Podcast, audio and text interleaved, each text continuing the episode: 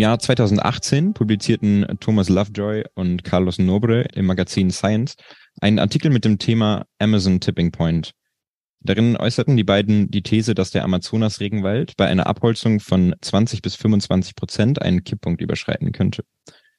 Das Überschreiten dieses Kipppunktes würde dazu führen, dass der Wald sukzessive zurückgeht und durch baumlose Ökosysteme verdrängt wird. Diese Zahlen sind besonders alarmierend, wenn man sich anschaut, wie weit die Zerstörung des Waldes bereits fortgeschritten ist. Die bisherigen Schätzungen belaufen sich da auf etwa 17 bis 20 Prozent. Wir sind also wirklich nur noch hauchdünn mhm. vom Erreichen dieses Kipppunktes entfernt. Der Amazonas ist also in akuter Gefahr. Daher begeben wir uns heute aus dem zumindest teilweise verschneiten Deutschland in die Tropen, um uns dem Thema Amazonas-Regenwald zu widmen. Konkret befassen möchten wir uns dazu vor allem mit den Fragen, welche Effekte setzen den Amazonas unter Druck? Wie kommt ein möglicher Kipppunkt zustande? Wie erforscht man sowas? Und welche Weichen müssen wir jetzt stellen, um den Amazonas zu retten? Wir, das sind mein Kollege Mitch und ich, Gerion. Hallo Mitch. Hallo Gerion. Und um so ein komplexes Thema äh, beleuchten zu können, haben wir uns heute mal zwei Gäste eingeladen. Zum einen ist das Anja Ramik, Biologin und Professorin für Land Surface Atmosphere Interactions an der TU München. Hallo Anja. Hallo. Hallo. Und, und Thomas Vatheuer, Soziologe und Brasilien-Experte, äh, denn er hat unter anderem das Büro der Heinrich-Böll-Stiftung in Rio de Janeiro für etliche Jahre geleitet und eben selbst in Brasilien gelebt. Hallo Thomas. Ja, hallo, guten Abend. Hallo Thomas. So, ich übernehme mal von hier. Ähm, zuerst wollten wir uns ein bisschen mit der Forschung zum Regenwald beschäftigen. Deshalb jetzt mal Fokus auf dich, Anja.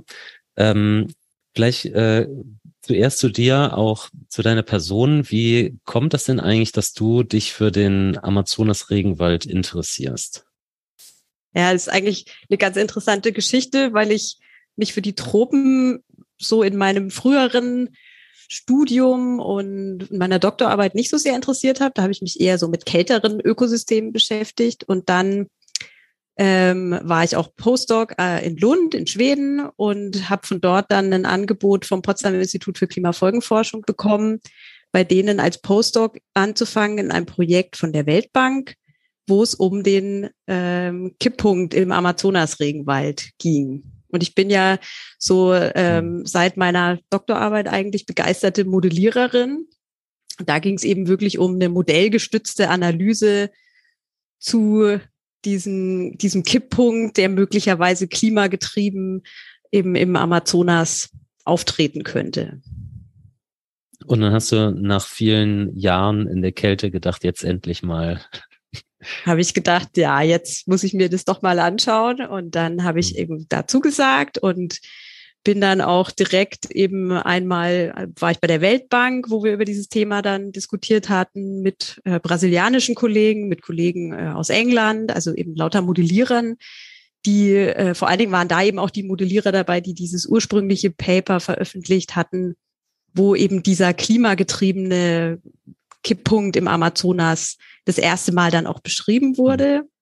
Und dann als nächstes war ich dann eben auch mal vor Ort und konnte dann auch das erste Mal eben mir den Regenwald anschauen und eben auch mal Brasilien kennenlernen. Das war, war auch super dann. Also hat mir auch sofort total gut gefallen und waren wirklich auch lauter nette Leute da. Und mit den Kollegen, mit denen ich damals angefangen habe, zusammenzuarbeiten, arbeite ich heute noch zusammen. Und also es sind wirklich ganz tolle ähm, ja, Forschungskollaborationen auch.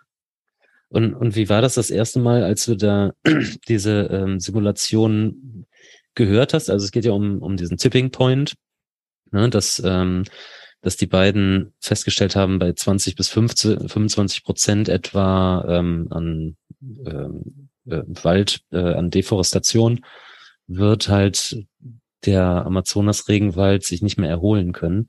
War das für dich ähm, erschreckend zu sehen oder oder was waren so deine Gefühle, als du das als du diesen Vortrag das erste Mal gehört hast oder oder kanntest du das vielleicht alles schon?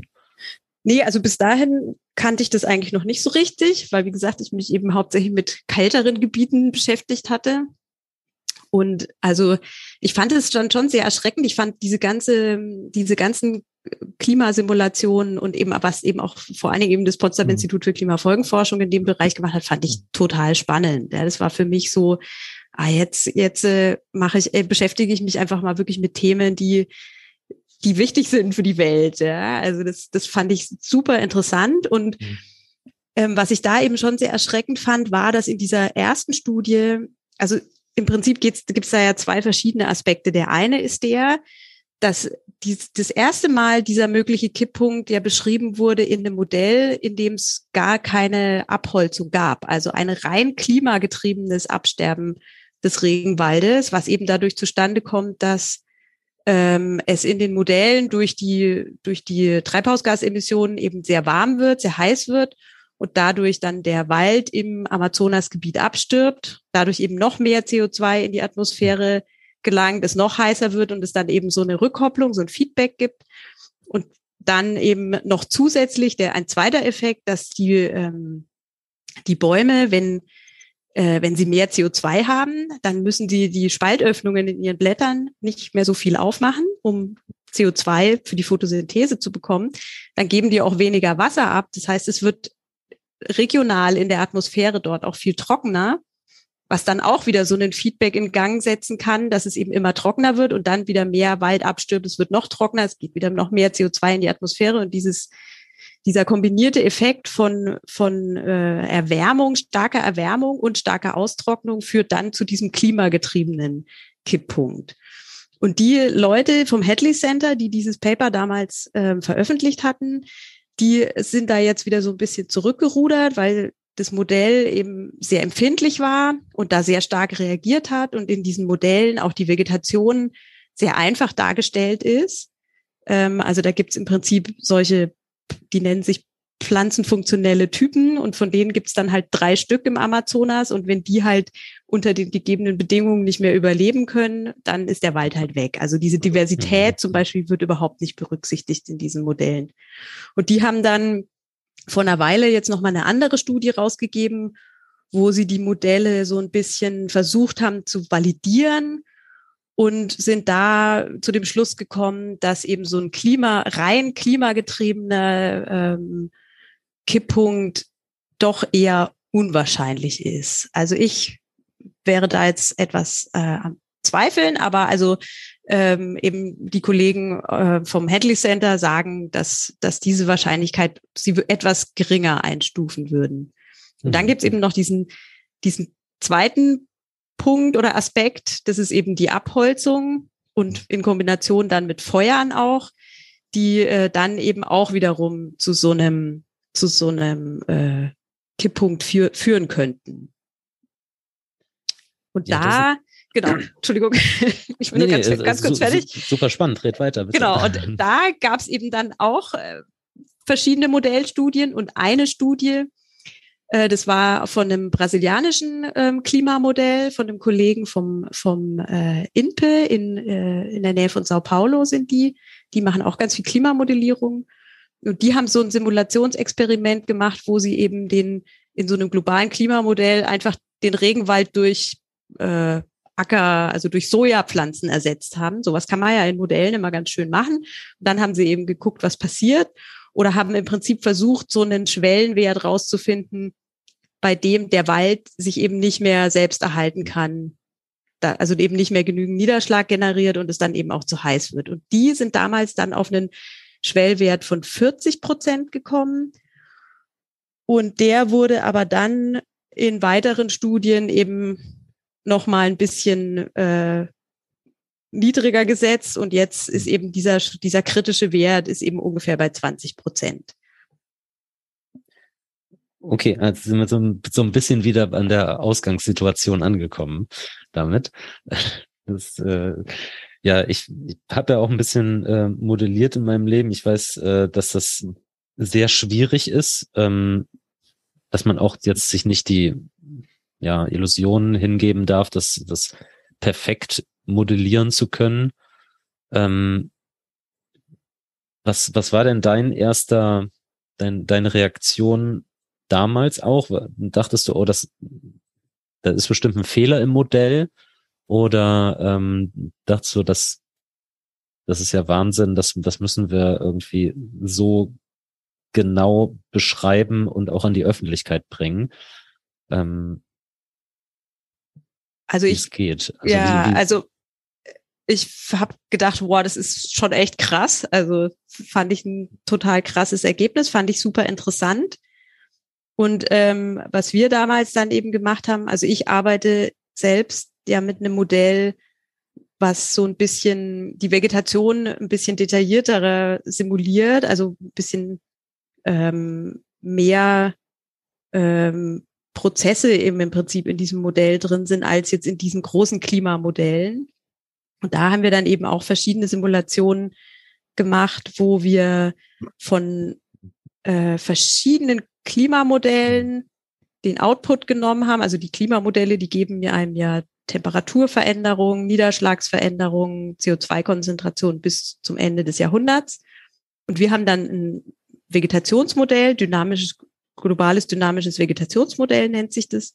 Und dieses Modell benutzt dann diese, diese Klimadaten als Input und simuliert dann, wie reagiert der Wald auf diese Klimaveränderung. Und da haben wir eben dann mit verschiedenen äh, Inputdaten, Klimadaten unser Modell laufen lassen und haben dann eben so eine Wahrscheinlichkeit berechnet, wie hoch ist die Wahrscheinlichkeit, dass es zu so einem klimagetriebenen Absterben des Regenwaldes kommen könnte. Und das war auch total interessant, weil was wir daraus gefunden haben, war, dass ähm, die Modelle total stark variieren, äh, je nachdem, wie, wie stark die Niederschlagsveränderungen sind, die simuliert werden. Also die Modelle, die stimmen überhaupt nicht miteinander überein. Also es gibt ja so ungefähr so 20 Modelle, die im, äh, in, dem, in dem Bericht des Weltklimarates dann eben Simulationen, Zukunftssimulationen machen. Und äh, die sind einfach total uneinig, was mit dem Niederschlag im Amazonasgebiet passiert. Bei der Temperatur sind sich alle einig, die wird ansteigen äh, in der Zukunft. Aber beim Niederschlag äh, ist das, das, das können die einfach auch nicht besonders gut simulieren, weil die haben eine ziemlich grobe Auflösung und können dann eben solche regionalen äh, atmosphärischen Prozesse über dem Amazonas einfach können die nicht besonders gut. Ähm, und da gab es eben große Unsicherheiten und damit auch große Unsicherheiten natürlich, wie die Vegetation dann auf die Niederschlagsveränderungen reagiert. Und dann haben wir aber noch ein, ein Simulationsexperiment gemacht, wo wir gesagt haben, okay, jetzt schauen wir aber auch noch mal, was, äh, welchen Einfluss denn die CO2-Konzentration in der Atmosphäre ähm, auf den Regenwald hat. Und da weiß man ja, dass äh, CO2 ist ja wie ein Dünger für Pflanzen, also die Photosynthese, ähm, der Prozess, mit dem Kohlenstoff eben über die Blätter in die Pflanze aufgenommen wird, äh, der wird dadurch stark angeregt im Prinzip. Das ist der eine Effekt vom CO2 und der andere ist eben, wie ich schon gesagt habe, der, dass die Pflanzen im Prinzip dürreresistenter werden. Also das heißt, wenn mehr CO2 in der Atmosphäre ist, ist es eigentlich gut für das Pflanzenwachstum. Nimmt man so an. Man hat keine Daten dafür, aber das kann man halt, wenn man im Gewächshaus Pflanzen mit CO2 begast, findet man, findet man sowas. Und unsere Modelle machen auch diese Annahme. Die nehmen an, dass der gesamte Amazonas-Regenwald mit stärkerem Wachstum auf CO2 reagiert. Und dann haben wir eben in unserem Modell ein Simulationsexperiment gemacht, wo wir gesagt haben, okay, der äh, Regenwald reagiert so stark darauf, wie das jetzt in unseren Modellen ursprünglich angenommen wird. Und dann machen wir ein Simulationsexperiment, in dem der Regenwald eben nicht so stark äh, reagiert. Das ist auch total äh, kann man gut begründen, weil hm. man könnte ja zum Beispiel annehmen, dass Nährstoffe irgendwann limitierend werden und dann der Wald einfach mit dem ganzen CO2 auch nicht mehr besser wachsen kann. Und da haben wir dann eben rausgefunden, dass das äh, einen riesen Unterschied macht. Und wenn eben dieser CO2-Effekt nicht so stark da ist, dann äh, ist eben in unseren Modellen jedenfalls die Wahrscheinlichkeit für so ein klimagetriebenes Absterben des Regenwaldes viel höher, als wie wenn man diesen abpuffernden Effekt von, von der, vom CO2 im Modell hat. Und diese Unsicherheit, die war viel größer als die Unsicherheit von den Niederschlagsprojektionen. Ja? Mhm. Also als die Unsicherheit, die aus diesen Simulationen des Niederschlags kam. Hm. Das heißt, ihr habt euch da auch, ähm, also da, da will ich auf jeden Fall gleich auch nochmal näher zu eingehen, weil das ja auch, ähm, ihr messt es ja auch teilweise. Ne? Ähm, aber jetzt äh, noch, noch eine letzte Frage vielleicht zur Modellierung. Ähm, das heißt, ihr habt euch auch ausgetauscht unter den ganzen Modellierern so, so ein bisschen, was eure Ergebnisse sowieso nehme ich an. Ähm, aber auch so ein bisschen, was, was könnt ihr gut und was könnt ihr schlecht, so dass ihr auch so ein, so ein besseres Gefühl hattet. Ähm, es ist auch, nehme ich jetzt mal an, aus meiner Erfahrung auch ähm, bei so Modellen, man kriegt zwar immer konkrete Zahlen raus, aber letztendlich weiß dann der, der Modellierende eigentlich selber nur am besten, was kann mein Modell gut, was kann es schlecht, ne? Ähm, habt ihr da auch so Statistiken versucht, äh, ähm, so Ensemblewerte zu berechnen, dass ihr sagen könnt, hier, wie du es gerade auch gesagt hast, die, den Niederschlag, das können wir besonders schlecht, ähm, andere Werte könnt ihr besonders gut. Das geholfen oder was lief das so ab? Ja, also wir machen ganz viel so eine, so eine Modellvergleiche. Wir versuchen natürlich auch unsere Modelle zu zu evaluieren oder validieren oder wie auch mhm. immer man das nennen mag. Ähm, solche Vegetationsmodelle, da ist es natürlich immer schwieriger, ähm, die, die zu, zu validieren, weil wir ja Daten brauchen. Ne? Und ähm, für den Amazonas-Regenwald nehmen wir viel ähm, äh, Fernerkundungsdaten für die Validierung. Gibt es ja Biomasse oder, oder Produktivität. Aber diese, diese Fernerkundungsdaten, die haben natürlich auch riesengroße Unsicherheiten. Also da ist manchmal dann eher die Frage, äh, was ist denn jetzt richtiger, ja? Also, oder was ist, was ist fälscher? ist das Modell? Oder, oder sind es, sind es die, die Daten? Ähm, dann gibt's natürlich noch ganz tolle Initiativen, wo wirklich Leute in den Wald gehen und und Bäume messen. Also es gibt diese sogenannten Waldinventuren. Da gibt's in, im Amazonasgebiet ein großes Netzwerk, das nennt sich Rainfor. Das macht nicht nur Amazonas, es macht generell, äh, ähm, hat es so, so ein Netzwerk an Inventurplots in gesamten tropischen Regenwäldern, aber eben auch ganz viele im, im Amazonasgebiet. Da gehen die Leute regelmäßig alle drei bis fünf Jahre in den Wald und äh, messen mit Maßband die, den Stammumfang und versuchen auch die Höhe der Bäume abzuschätzen und daraus eben abzuleiten, wie viel Biomasse da rumsteht. Und das sind natürlich so verschiedene Datenströme, die wir dann verwenden, um, um unsere Modelle, um zu gucken, wie gut die sind. Und dann lassen wir ganz viele solche Modelle laufen und können dann natürlich schauen, welche passen besser zu den Daten, und welche passen weniger gut zu den Daten. Und man versucht ja auch immer so ein bisschen die Modelle auch zum Teil vorab zu kalibrieren, dass sie eben einen Teil der Daten gut treffen und dann validiert man eben mit einem unabhängigen Datensatz. Also das ist schon eine ganz wichtige Sache, die wir in unseren, in unserer Modellierung machen. Mhm. Und hast du das Gefühl, dass die Datenlage ähm, ausreichend gut ist? Also ähm, so eine Mischung aus den Vor-Ort-Experimenten, die ja immer lokal sind und dann den regionalen Fernerkundungsdaten, ist das, ist das gut genug, um vernünftige Modelle zu berechnen oder, oder fehlt da noch irgendwo was? Naja, also wir haben natürlich eine ganz große Lücke. Also wir haben natürlich ganz viele große Lücken, aber eine riesengroße Lücke. Und das ist eben diese Lücke, äh, wo wir nicht wissen, welche Auswirkungen wirklich ähm, CO2 auf auf den Wald hat. Also welche Prozesse von diesem CO2 besonders stark oder überhaupt nicht beeinflusst werden. Und das ist eben eine Initiative, die auch wirklich aus diesen ganzen Vorarbeiten, die ich jetzt schon seit äh, einigen Jahren eben mache, wo wir gezeigt haben, dass eben dieser CO2-Effekt so eine große Unsicherheit in den Modellen ähm, ist, ähm, ist jetzt eben der, dass wir versuchen, dort ein großes Experiment aufzubauen, das nennt sich FACE-Experiment, Free Air CO2 Enrichment.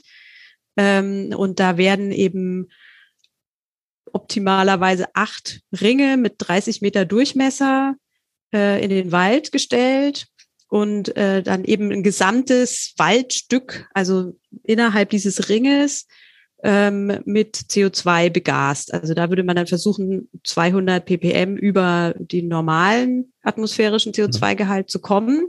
Und die Idee ist eben, dass man dann nicht nur äh, wie in einem Gewächshaus oder in irgendeiner Klimakammer dann an einem Blatt misst, ja, was passiert denn jetzt da mit der Photosynthese, sondern dass man eben in einem echten Wald messen kann, an verschiedenen Baumindividuen, was passiert mit der Photosynthese, was passiert mit den Flüssen, Wasser- und Saftflüssen im Stamm, was passiert im Boden, was passiert mit den Wurzeln, mit der Bodenatmung. Also dass man wirklich so die gesamten Ökosystemprozesse erfassen kann und dann eben ein, ein Bild davon kriegt, was sind die Prozesse, die wir in unsere Modelle einbauen müssen, um dann hochskalieren zu können auf eben möglichst einen gesamten Amazonas-Regenwald, um sagen zu können, welche Auswirkungen hat denn jetzt das CO2 auf den, auf den Wald. Das ist ja mega abgefahren. Es ist also wirklich wie, total wie abgefahren. Hoch, wie hoch und wir haben schon seit Dinge? die sind die Türme sind ungefähr 40 Meter hoch. Also die müssen natürlich bis über die oder bis an die Baumkrone gehen. Krass. Und es sind eben ähm, 32 so eine Türme, die so im Kreis um, aufgebaut werden. Und dann muss da natürlich auch ordentlich CO2 hintransportiert werden. Warum dieses Experiment jetzt natürlich nicht äh, besonders klimafreundlich ist, aber es ist wirklich eines der wichtigsten Experimente, die man im Moment in der Klimaforschung durchführen muss, damit wir wissen, wie viel langfristig der Wald von unseren CO2-Emissionen weiterhin aufnehmen kann. Mhm. Und äh, vielleicht kurz noch eine Frage zum Logistischen. Wie viele Leute braucht es und wie viel Zeit zum Aufbau und wie lange läuft das Experiment dann? Genau, also wir haben jetzt seit ungefähr zehn Jahren versucht, dafür überhaupt erstmal Geld zu bekommen. Haben wahnsinnig viel Lobbyarbeit dafür betrieben und also ja, äh, inzwischen ist jetzt, äh, sind die ersten zwei Ringe aufgebaut worden. Ich war jetzt im Oktober war ich dort. Ähm, also unser, unsere Station, die ist 70 Kilometer nördlich von Manaus. Ähm, und ja, das ist natürlich schon ein großer logistischer Aufwand. Also als allererstes musste zum Beispiel die Straße dorthin hergerichtet werden, weil man fährt dann 40 Kilometer auf einer normal asphaltierten Straße und dann geht's links ab in den Wald. Und das ist dann eben so eine Matschweg. Mhm. Also in der Regenzeit ist der im Prinzip unpassierbar.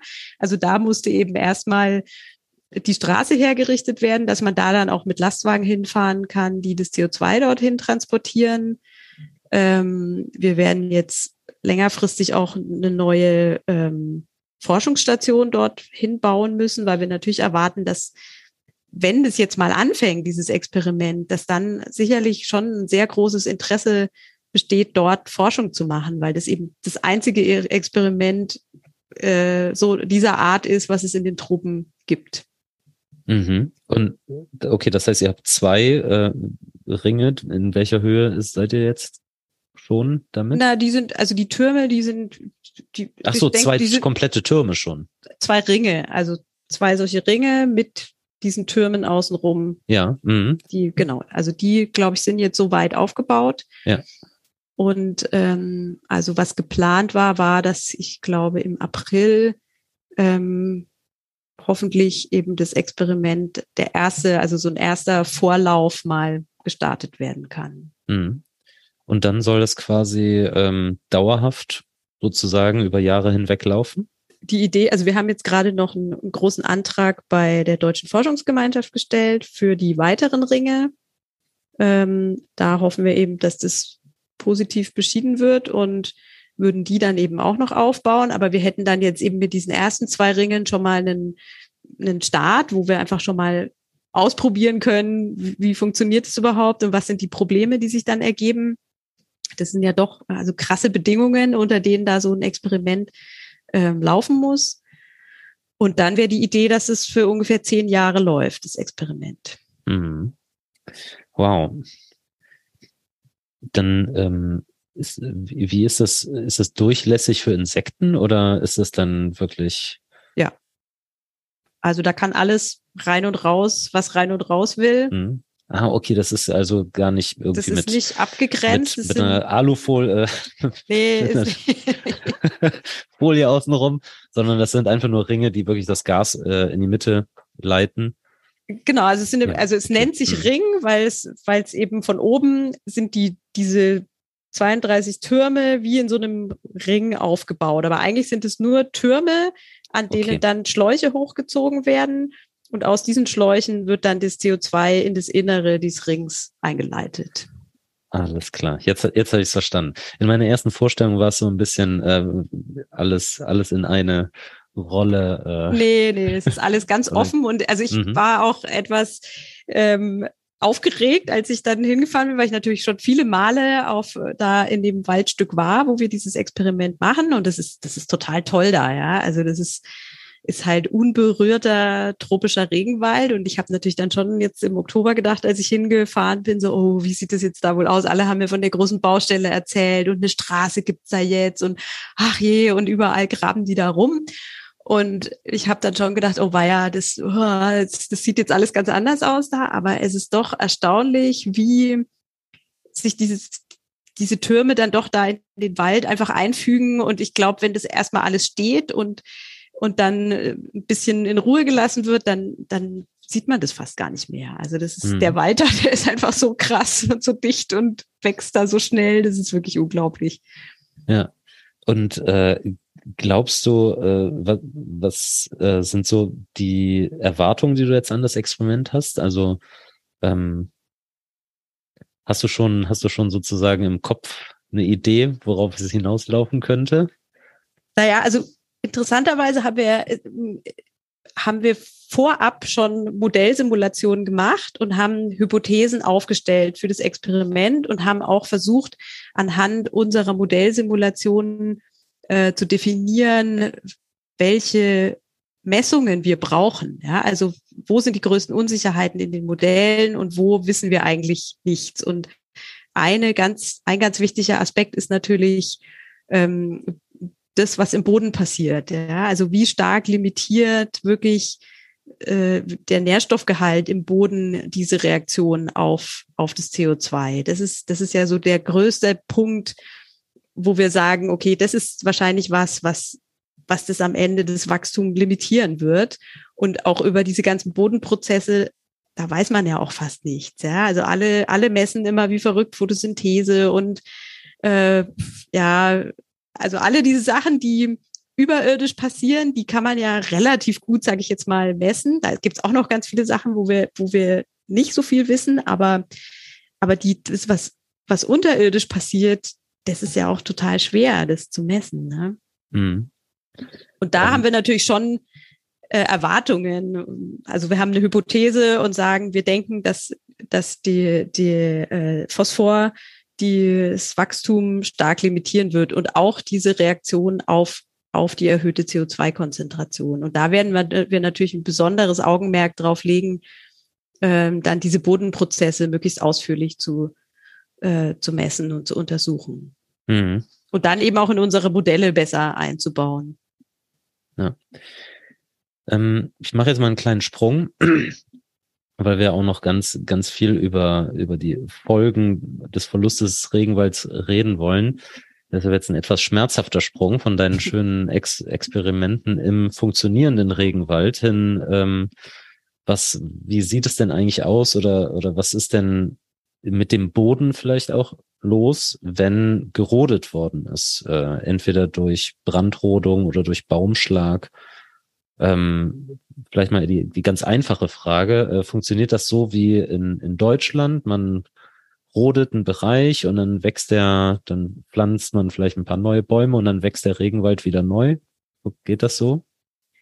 Naja, nicht, nicht ganz. Also das funktioniert da natürlich schon ein bisschen anders. Also im, äh, im Regenwald ist es ja so, dass eben ganz viel in der oberirdischen Biomasse auch passiert und dass dort eben der Hauptteil der Nährstoffe sich befindet. Also der, die Böden im Amazonasgebiet sind, sind zum großen Teil sehr, sehr nährstoffarm. Das heißt, wenn man da äh, den Wald absägt und verbrennt, dann hat man noch einen kurzzeitigen, eine kurzzeitige Düngung über die Asche, die dann dort bleibt, weil da eben noch viele Nährstoffe drin sind. Deswegen kann man dann äh, da noch ein, ein, paar Jahre ganz gut äh, Landwirtschaft darauf betreiben. Ähm, aber dann ist eben nach ein paar Jahren Schluss. Also deswegen gibt's ja da auch diese, dieses ähm, Slash and Burn Landwirtschaftssystem äh, sozusagen, wo, wo Leute ein Stückchen Wald roden, abbrennen und dann für ein paar Jahre darauf eben Landwirtschaft betreiben. Das heißt, das ist dann schon ein, ein wirklich irreparabler Schaden. Ähm, und ähm, das passiert ja sehr häufig. Ähm, ich hatte jetzt letztens auch noch mal lesen, 26 Prozent äh, in, in einer Veröffentlichung des Amazonas ist schon hoch degradiert oder, oder sogar transformiert in Landwirtschaft oder ähnliches. Ähm, wobei Brasilien hier auch noch der sozusagen der das echte Schlusslicht ist. Ich glaube, da waren es 34 Prozent sogar insgesamt, die die schon äh, degradiert sind. Ähm, in in dem Paper, was wir am Anfang hatten von von Lovejoy und Nobre, äh, beziehungsweise in dem Editorial, ähm, da ähm, wurde, glaube ich, oder vielleicht war es auch ein anderes Paper, Entschuldigung, äh, Stand 2020 jedenfalls erwähnt, dass so in den letzten 50 Jahren etwa 17 Prozent äh, verloren gegangen sind. Ist das jetzt eigentlich ein, ein ähm, ist es ein linearer Verlauf? Also wird ungefähr jedes Jahr gleich viel abgeholzt? Steigt das sogar an? Wie, wie kann man sich das vorstellen? Und was ist da sozusagen der, der Zustand gerade? Ja, also das ist natürlich jetzt, äh, weiß ich nicht, ob da der Thomas vielleicht auch was dazu sagen möchte. Ja, vielleicht willst das du was perfekt. Ja, vielleicht kann ich mich kurz dann mal einschalten, dass du ja, auch eine kleine Pause Gespräch, hast. Ne? äh, ja, also die, die, nein, das ist nicht linear äh, weil diese Entwaldung ja nicht ein natürlicher Prozess ist, sondern ein gesellschaftlicher Prozess und bestimmten Rhythmen unterliegt. Man, wenn man erstmal so von Weitem auf die Statistik der letzten 20 Jahre guckt, könnte man sagen, es gibt einen Zusammenhang zwischen Wahlen und äh, Entwaldung. Äh, äh, so um eine Präsidentschaftswahl steigt die Entwaldungsrate immer deutlich an. Das kann man am, am, am besten sehen. 2002 hat, hat Lula die zum ersten Mal die Präsidentschaftswahl gewonnen. 2003 hat er sein Amt angetreten. Und diese Jahre 2002 2003, 2004 gehören zu den äh, äh, Jahren mit der höchsten Entwaldungsrate. Das sinkt, also da, es lag über 20.000 äh, äh, Quadratkilometer. Wir sind jetzt bei 10.000. Also das ist äh, ne, tatsächlich ein großer Unterschied. Äh, also da sieht man, dass, dass es tatsächlich äh, sehr große Unterschiede gibt. Äh, es gab eine Anstieg der Entwaldung aufgrund auch der Erwartungen, dass unter einer Regierung Lula mit ihrer, mit der Umweltministerin Marina da Silva was gemacht wird. Das wurde auch gemacht, aber das wird erst ab 2005 wirklich wirksam. Und dann haben wir aber einen, einen äh, doch deutlichen äh, äh, Verringerung der Entwaldung bis auf äh, 2012. Ich glaube, da waren so 6000, da haben wir auf jeden Fall eine Zahl um die 5000 sogar nur. Äh, also das heißt zwei, das heißt zwei Sachen. Die Entwaldung schwankt sehr stark. Es hängt sehr stark von den politischen Rahmenbedingungen ab. Äh, und äh, klar, spielt auch immer Klimatrockenheit eine Rolle. In trockenen Jahren ähm, wird auch etwas mehr äh, in Brand gesetzt. Es ist leichter, das zu machen. Deshalb gibt es auch Schwankungen innerhalb dieser, dieser Kurve. Ne? Äh, aber man kann ganz solch eine Kurve sehen. Äh, sehr hohe Entwaldungsraten bis 2005 einen deutlichen Abstieg, äh, Verringerung dieser Entwaldungsraten bis 2012 und dann geht's leicht wieder hoch, vielleicht am Anfang innerhalb einer Schwankungsrate und dann ähm, auch jeden Fall mit den Regierungen Thema und, und Bolsonaro eine ganz deutliche, deutlicher Anstieg. Wir sind jetzt in den letzten Jahren, waren in den letzten drei Jahren immer über 10.000 Quadratkilometer. Also es ist ungefähr die vier Jahre von Bolsonaro sind 50, bedeuten 50 Prozent mehr Entwaldung als die vier Jahre davor. Das ist gerade nochmal, äh, sind die Zahlen veröffentlicht worden. Und wir sehen gerade jetzt im November nach den Wahlen oder rund um die Wahlen einen deutlichen Anstieg der Entwaldung. Das ist auch eine Sache, glaube ich, die uns allen sehr viel Sorge bereitet, wie dieser Übergangsprozess von einer Regierung zur anderen und die Zeit, bis eine neue Regierung Fahrt aufnimmt, wie dieses äh, auch gewisse Vakuum, was in so einem, äh, in so einem äh, von der Situation entsteht, äh, wie das sich auswirken wird auf die Entwaldungsraten. Also da ist durchaus äh, Besorgnis angebracht und es ist, glaube ich, auch äh, sehr wichtig, jetzt jetzt schnell zu handeln. Mitch, du hattest ja gerade schon erwähnt, dass Brasilien ähm, das Schlusslicht ist, was die Entwaldung des Regenwaldes ab, äh, angeht. Ähm, Thomas, kannst du einschätzen, warum in Brasilien die äh, Entwaldung so viel stärker ist im Vergleich zu anderen südamerikanischen Amazonasländern? Ja, ich weiß nicht, ob die immer so viel stärker ist. Ähm, äh, das schwankt auch äh, äh, in den in den Jahren. Auch Bolivien hat hat hatte ein paar Jahren sehr große, sehr hohe Entwaldungsraten. In Kolumbien steigen sie nach dem Ende des Bürgerkriegs stark an. Also da würde ich jetzt ein bisschen vorsichtig sein, das das so zu vergleichen. Wir haben eigentlich ein, insgesamt in Amazonas, also im, im, im Panamazonas, wie man sagte, das ganze Amazonasgebiet mit all seinen Anrainerstaaten äh, doch immer noch äh, leider sehr hohe Entwaldungsraten. Äh, äh, in Brasilien ist es halt so, dass wir anders als in, in Kolumbien zum Beispiel ein sehr entwickeltes und sehr aktives äh, und sehr mächtiges Agrobusiness haben, also ein Agrarsektor, der, der eine starke politische Lobby hat, der starken politischen Einfluss hat und äh, der starke Interessen daran hat, äh, neue Flächen zu erschließen, äh, sei es für den Sojaanbau, was wir kennen, aber doch hauptsächlich immer noch für die Viehzucht. Äh, also auf zwei Drittel der entwaldeten Flächen finden sich erstmal, fällt sich erstmal Viehzucht. Und das ist nochmal verbunden, vielleicht muss man das auch nochmal sehen, dass ähm, äh, das auch einen Spekulationsaspekt äh, hat.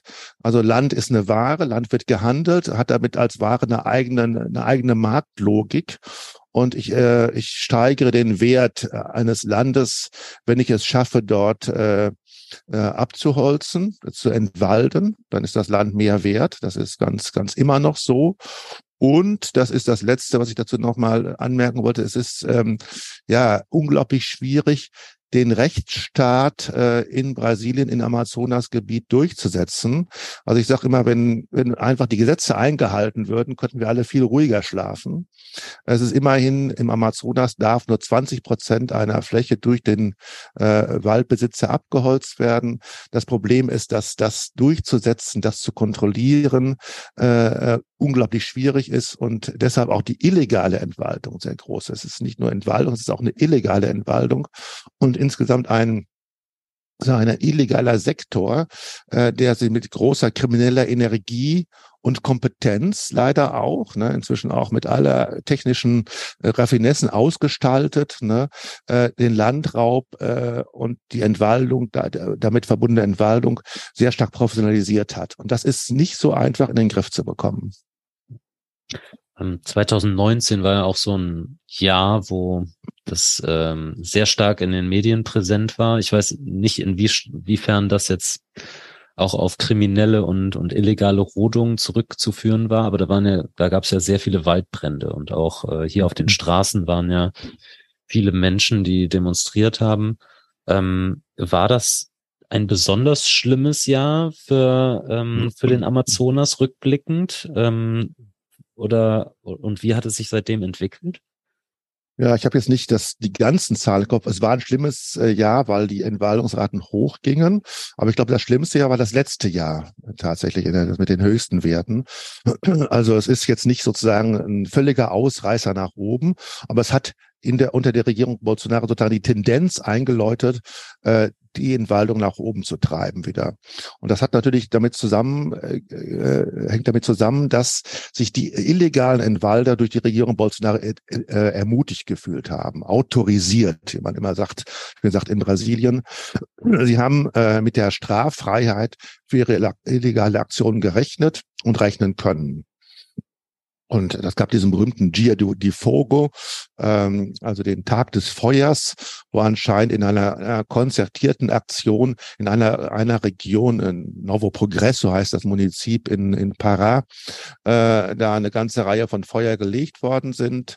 Äh, und äh, das hatte aber auch einen gewissen symbolischen Wert zu zeigen, wir sind hier, äh, wir machen das und wir haben jetzt sozusagen Rückenwind äh, durch die äh, Regierung. Ne? Äh, also wenn man die Statistik anguckt, war das nicht so relevant, wie es auf den ersten Blick aussah, aber es ist äh, sozusagen, es war Luis, der Auftakt für diese neuen Anstieg der Entwaldung über vier Jahre hinweg.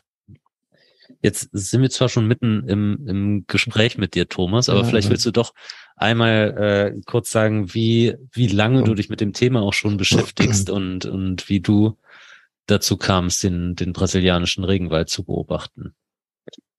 Naja, ich bin auf irgendwelchen Wegen äh, mit einem Austauschprogramm, einmal das hier heißt ASA, Asien und Arbeits- und Studienalter Afrika, Lateinamerika, Asien, Asien, Afrika, Lateinamerika. Ich glaube, da sind viele mal irgendwie mit in, in die Welt gekommen. Ja, mich hat es nach Brasilien verschlagen. Damals ist eine Beziehung zu Brasilien entstanden, die nichts mit Amazonien zu tun hatte. Ich habe dann aber im Bereich, wo Brasilien Arbeit, Brasilien Solidarität gearbeitet und äh, die meisten Anfragen kamen immer zu Amazonien, also dass man sich äh, äh, sozusagen äh, notwendigerweise nach Amazonien über Amazonien kümmern müsste. Und dann bin ich 1992 mit dem Deutschen Entwicklungsdienst, den gibt's heute nicht mehr, nach Brasilien gekommen, nach Rio de Janeiro. Äh, 92 Rio de Janeiro, das war die große Umweltkonferenz und meine Entsendung hing auch damit zusammen, so einen äh, Dialog zwischen deutschen und brasilianischen NGOs aufzubauen und zu fördern.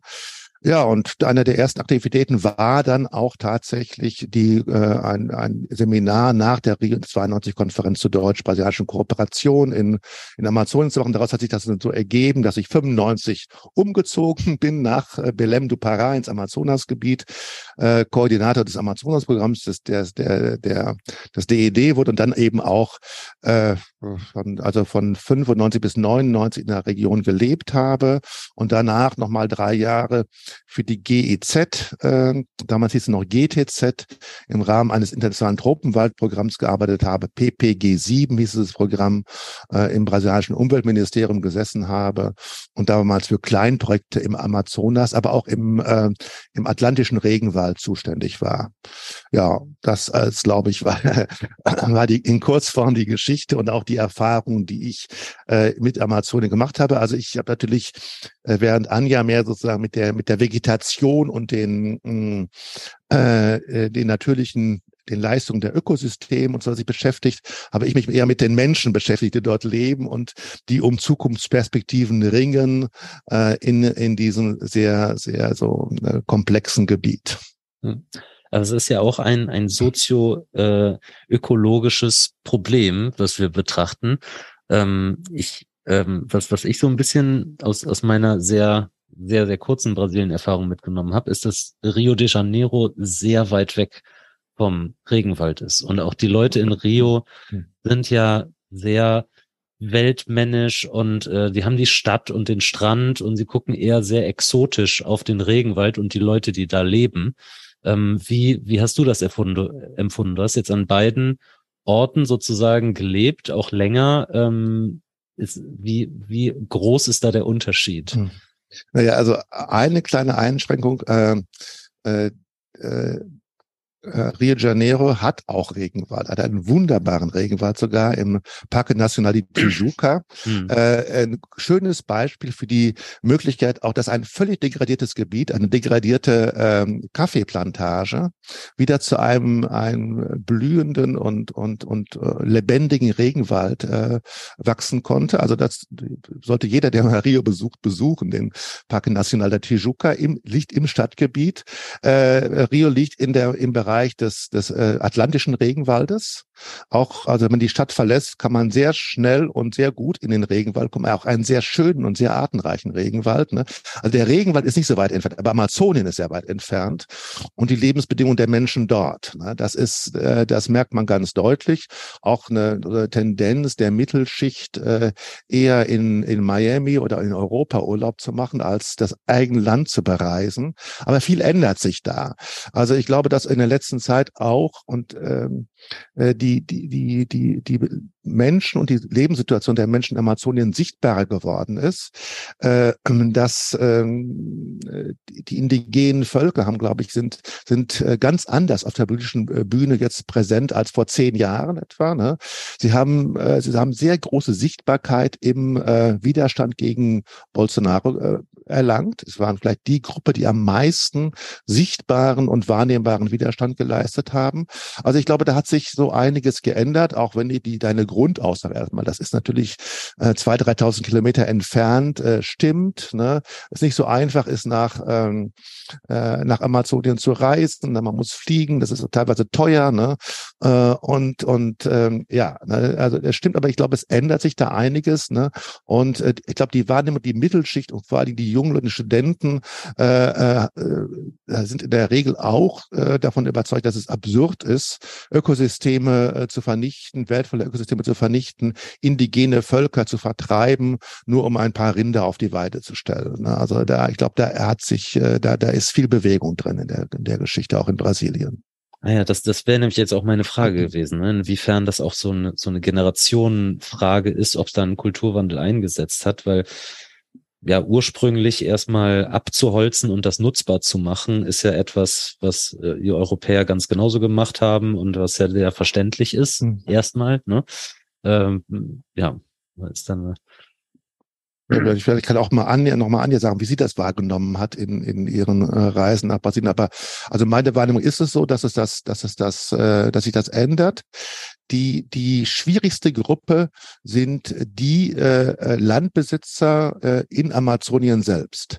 Also die sind eine starke Gruppe äh, äh, in, in, in der Region, äh, die also einen Hass auf die Umweltverwaltung äh, haben. Ich war selbst vor vier Jahren im Wahlkampf, als den 2018, als Bolsonaro die Wahlen gewonnen habe, bin ich mit dem Bus die ganze BRI äh, um Meatres hochgefahren, äh, also die Cuiabá bis Santarem führt und habe auch, in San, war auch äh, zwei, drei Tage in, in Novo Progresso und was einen dort an Hass auf die Umweltverwaltung äh, entgegenschlägt, ne, äh, das ist schon bemerkenswert das war auch eines der sozusagen der äh, der Triebkräfte, die die Bolsonaro sehr stark unterstützt haben in diesem Wahlkampf, mhm. das Agrobusiness in Mato Grosso und in Pará, in den beiden wichtigsten Amazonasstaaten und den sozusagen der Agrargrenze dort, wo die Entwaldung am intensivsten ist äh, äh, und die die dortigen lokalen, regionalen Eliten,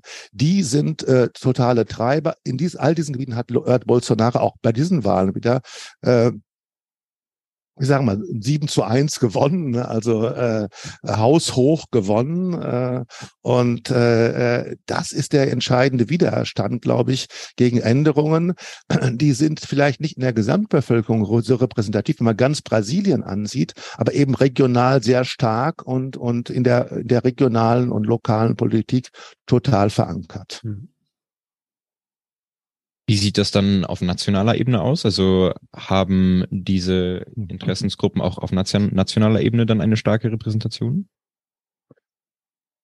Also sie haben insofern eine starke Repräsentation, als sie mit dem Agrobusiness, mit dem brasilianischen Agrobusiness verbunden sind. Und das Agrobusiness ist äh, ja ist äh, verantwortlich für den äh, Exportüberschuss Brasiliens. Es hat sich auch in den letzten Jahren, also seinen Anteil am Bruttosozialprodukt erhöht durch einen gewissen Deindustrialisierungsprozess in anderen Bereichen und ist dazu daher zu einem wahnsinnig wichtigen Faktor der brasilianischen Politik geworden. Also der dynamischste Faktor in, äh, äh in der exportorientierten Wirtschaft. Äh, Soja, Rindfleisch, Baumwolle äh, sind, sind äh, äh, Zellulose, äh, auch noch andere Sachen, Kaffee, sind halt wichtige Exportprodukte Brasiliens und sind auch immer in der, in der Liste neben Eisenerz ähm, äh, die, die wichtigsten Exportprodukte.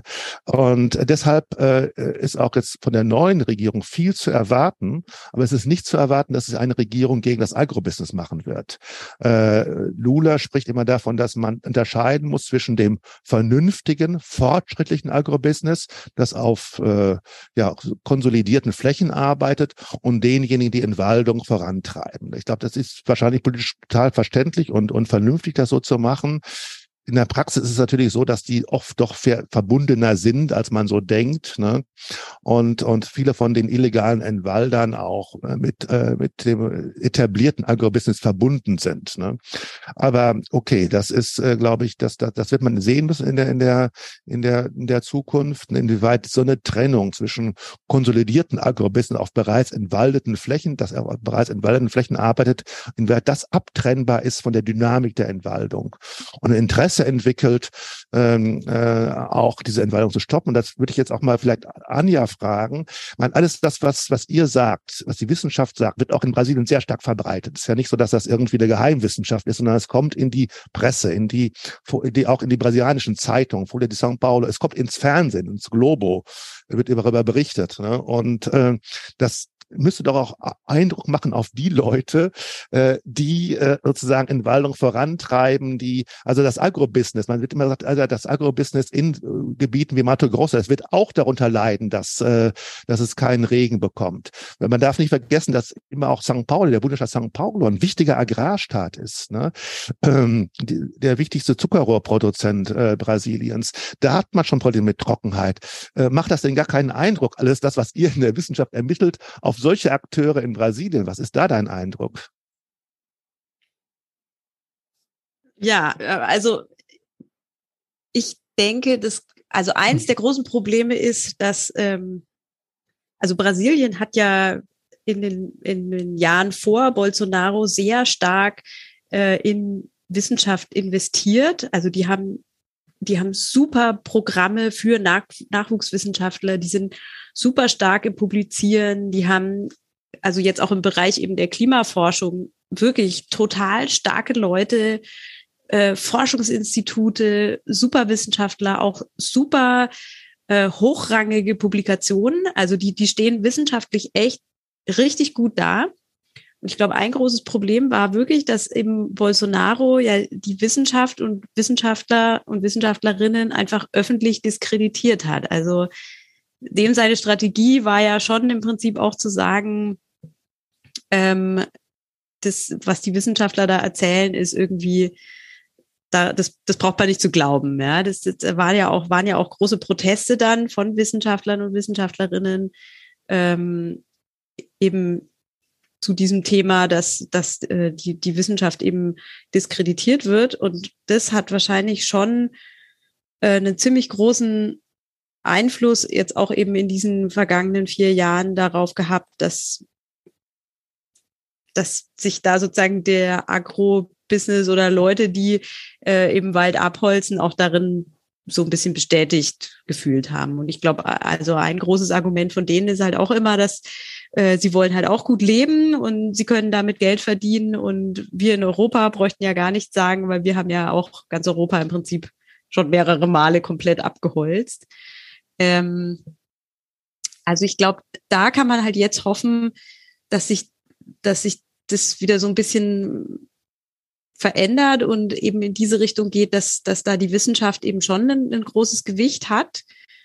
Ähm, und ich glaube, also wirklich ein ganz wichtiger Punkt ist eben das mit dem Wasser, ja. Also wenn, wenn Leute, die Wald abholzen oder die äh, Landwirtschaft betreiben, Pflanzenbau betreiben, mal feststellen, dass es halt, äh, dass sich mit dem, mit dem, mit dem Wetter, sage ich jetzt mal, und langfristig dann eben mit dem Klima, dass sich da wirklich was ändert und dass es eben nicht mehr nicht mehr regnet und dass es kein Wasser mehr gibt, um diesen diese Landwirtschaft zu betreiben, dann dann ist es halt irgendwie fühlbar, ja, und dann könnte das vielleicht eher äh, dann eben auch wirklich einen, einen, einen Eindruck hinterlassen oder, oder eben die Leute doch mal zum Nachdenken ähm, bringen, da möglicherweise, dass, dass eben der Wald doch eine wichtige Rolle spielt. Und das ist ja schon was, was eben auch äh, vor allen Dingen die Wissenschaft ähm, auch versucht hat, den Leuten nahezubringen, dass eben der Wald auch so wichtig ist für, für die Wasserverfügbarkeit.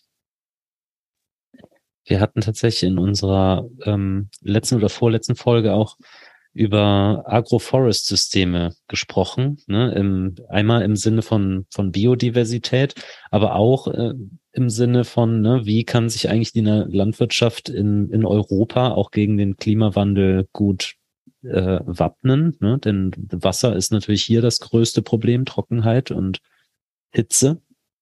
Ähm, ich finde aber die, die Idee irgendwie äh, ist mir bisher noch nie gekommen.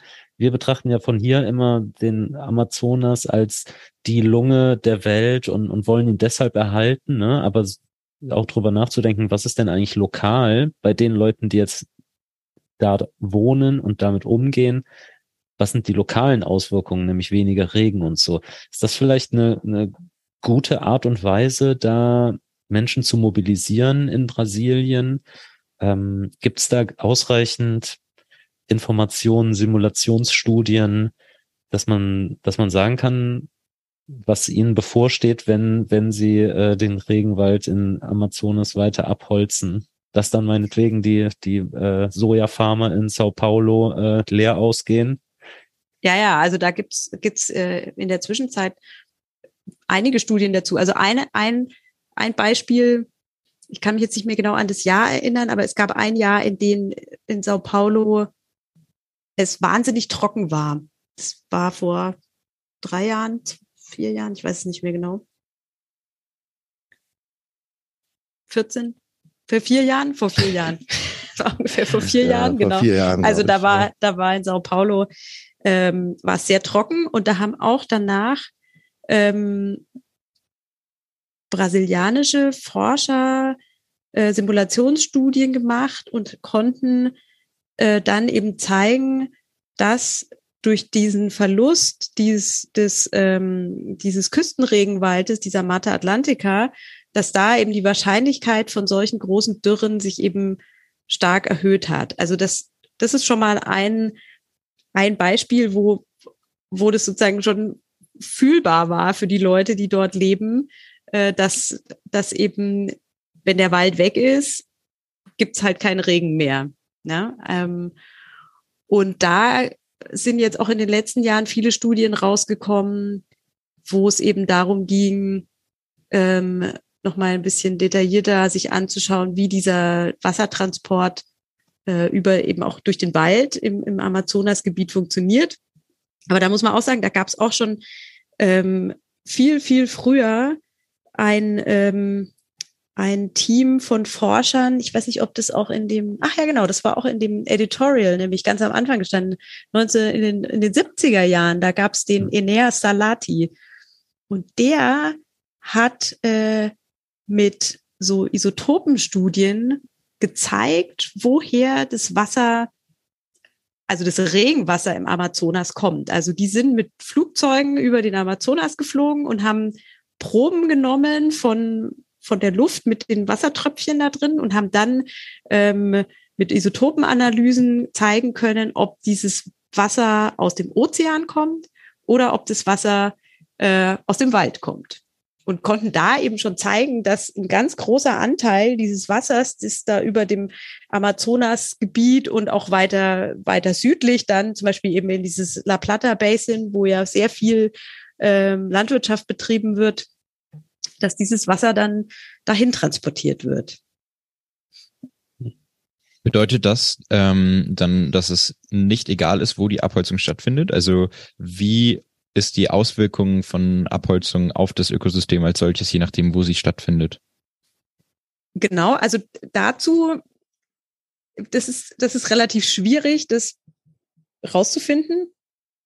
Also wir haben dazu auch schon mal selber nochmal so, so ein kleineres Modell gebaut, ähm, wo wir geguckt haben, da haben wir so ein, wie so ein Netzwerk ähm, äh, ähm, gemacht, wo man äh, immer zuordnen konnte, aus welcher Gitterzelle wie viel Wasser dort eben von den Bäumen wieder in die Atmosphäre zurückgegeben wird und wie viel Wasser von jeder Gitterzelle in irgendeine andere Gitterzelle transportiert wird und ob dieses Wasser eben nur sozusagen eine Gitterzelle, also ein kleines Stückchen oder eben über mehrere Gitterzellen, also über weitere Strecken transportiert wird.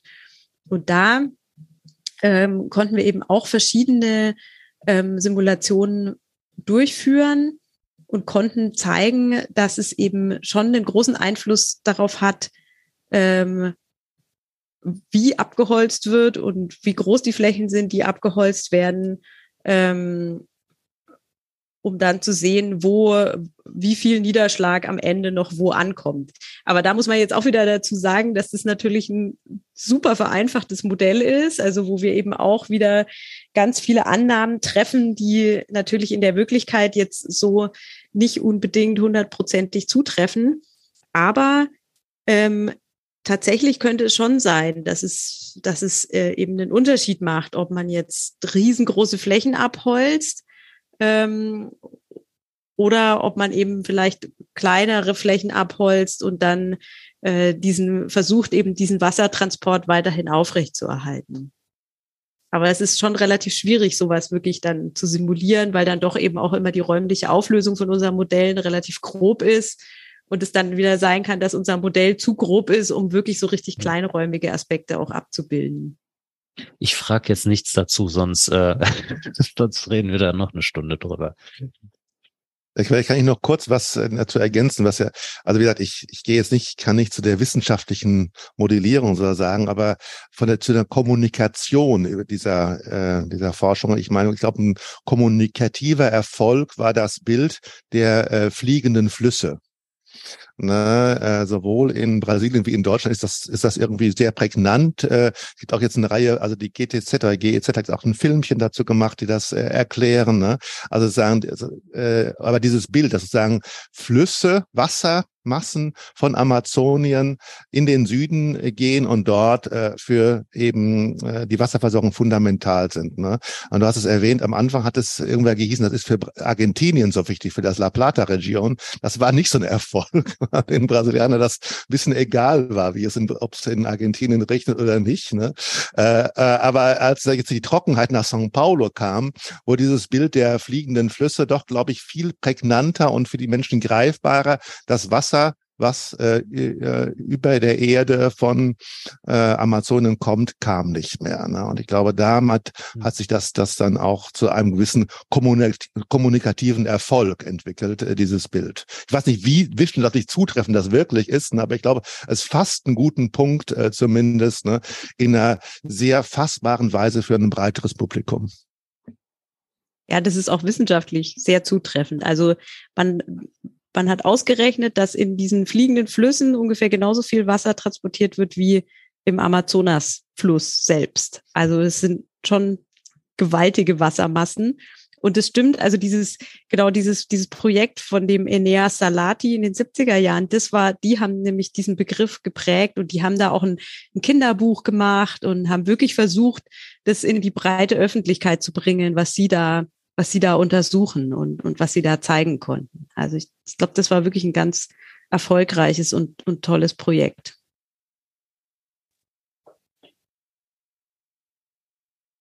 Um nochmal zum Thema Abholzung zurückzukommen, spielt es denn für das verbleibende, für den verbleibenden Regenwald eine Rolle, wie die abgeholzten Flächen genutzt werden. Also ob da jetzt Weiden sind beispielsweise oder ob die für Landwirtschaft, für den Sojaanbau genutzt werden.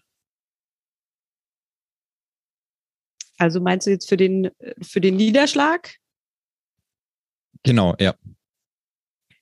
Ähm, also es geht ja im Prinzip dann immer darum, wie viel Wasser von den Pflanzen in die Atmosphäre abgegeben wird. Also und äh, da machen eben Bäume geben eigentlich am meisten Wasser an die Atmosphäre ab. Und wenn man dann natürlich eine ähm, Vegetationsbedeckung da drauf hat, die das ganze Jahr über da wächst, also Gras oder sowas, dann ist es natürlich immer noch wahrscheinlich, ist auch wieder unterschiedlich, je nachdem, was für Gras es ist und wo genau man da ist, aber würde halt eher das ganze Jahr über dann eben auch wieder Wasser an die Atmosphäre abgeben, als wie wenn man da jetzt äh, irgendwelche Nutzpflanzen drauf hat, die dann irgendwann geerntet werden und dann wirklich das, das Feld eben brach liegt. Weil wenn es brach liegt, dann fließt das Wasser eben, eben einfach ab. Und da gibt es dann halt eher Erosionsprozesse, würde ich sagen. Also da wird dann eben nichts mehr in die Atmosphäre zurückgegeben. Vielleicht äh, dazu ergänzen, ich meine, äh, ähm, wir haben äh, verschiedene Nutzungsformen äh, lassen sich beobachten von entwaldeten Flächen. Das eine ist der die intensive Landwirtschaft. Das ist ein relativ geringer Anteil. Der ist auch natürlich regional äh, nur fassbar in, in hauptsächlich in Mato Grosso. Wir haben schon in Soja äh, in Pará kaum noch Sojaanbau. Ähm, also das das ist das eine. Das aber die ganz großen Flächen sind Viehweiden tatsächlich. Aber jetzt ist es da hat man aber auch. Ich habe jetzt die genauen Prozentzahlen nicht von diesen Viehweiden sind bereits 20 bis 30 Prozent degradiert. Und ein Teil der Flächen, der in Waldflächen, da passiert gar nichts. Das sind nicht mal Viehweiden, das sind einfach degradierte Flächen. Aber degradierte Flächen ist ein problematischer Begriff. Äh, da wird vieles runtergefasst. Und in, auf einem Teil dieser, dieser, dieser degradierten Flächen findet man eigentlich eine Sekundärvegetation, die in Brasilien Capoeira genannt wird. Ne? Und äh, vielleicht auch da nochmal eine Frage. Also äh, da wächst auch vielleicht Wald nach. Capoeira ist jetzt kein dichter, hoher äh, Regenwald, aber immerhin auch eine relativ äh, äh, dichte Vegetation. Ähm, was hat denn, was sagt denn die Wissenschaft zu der, sozusagen, zu der ökologischen Funktion von Capoeira, von dem Sekundärwald, der nachwächst? Ja, also ich, damit kenne ich mich, habe ich mich noch nicht so ausführlich befasst, aber ähm, da und es muss man auch wirklich sagen, es gibt auch noch nicht so viele äh, Forschungsgruppen, die sich tatsächlich mit diesen Sekundärwäldern befassen, weil es natürlich immer erstmal spannender ist, sich mit dem mit dem Primärwald, äh, dem tollen Amazonas-Regenwald oder sowas eben zu, zu beschäftigen. Aber es gibt ein paar Leute, die, die solche Sekundärwälder erforschen und so wie es scheint, also was danach wächst, ist auch sehr divers äh, speichert auch relativ viel Biomasse und schätze ich mal, ist dann auch äh, in der Art, wie, wie viel Wasser eben an die Atmosphäre wieder abgegeben wird, wahrscheinlich auch nicht, nicht schlecht. Also ich denke, auf jeden Fall ist es besser, dann wieder einen Wald zu haben, als, als keinen Wald. Aber ähm, genau, detaillierter kenne ich mich damit jetzt auch nicht aus. Wie sieht es denn mit der Regenerationsfähigkeit des Regenwaldes aus? Also auf abgeholzten Flächen, die jetzt aber brach liegen, ähm, wie lange dauert es da, bis signifikante Flächen wieder zu Regenwald werden können? Über welche Zeitintervalle sprechen wir da?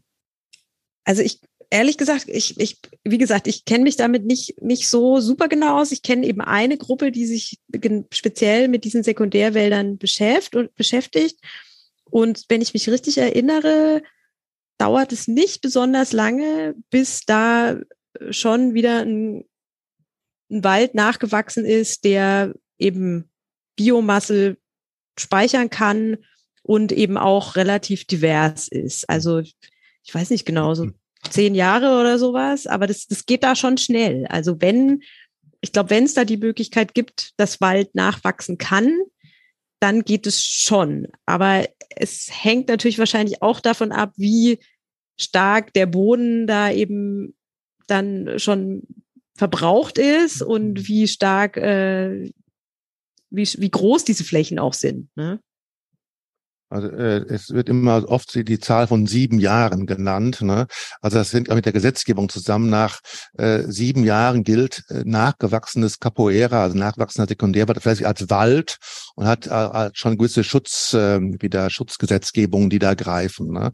In den ersten sieben Jahren gilt das als, als einfach als degradierte Fläche, als Busch, äh, den man auch wieder ähm, äh, abholzen kann. Ne? Äh, ich glaube auch, dass was wichtig ist, was Anja sagt, es hängt von den Flächen ab, solange es nicht zu großflächig ist, äh, kann sich Wald sehr gut rege regenerieren.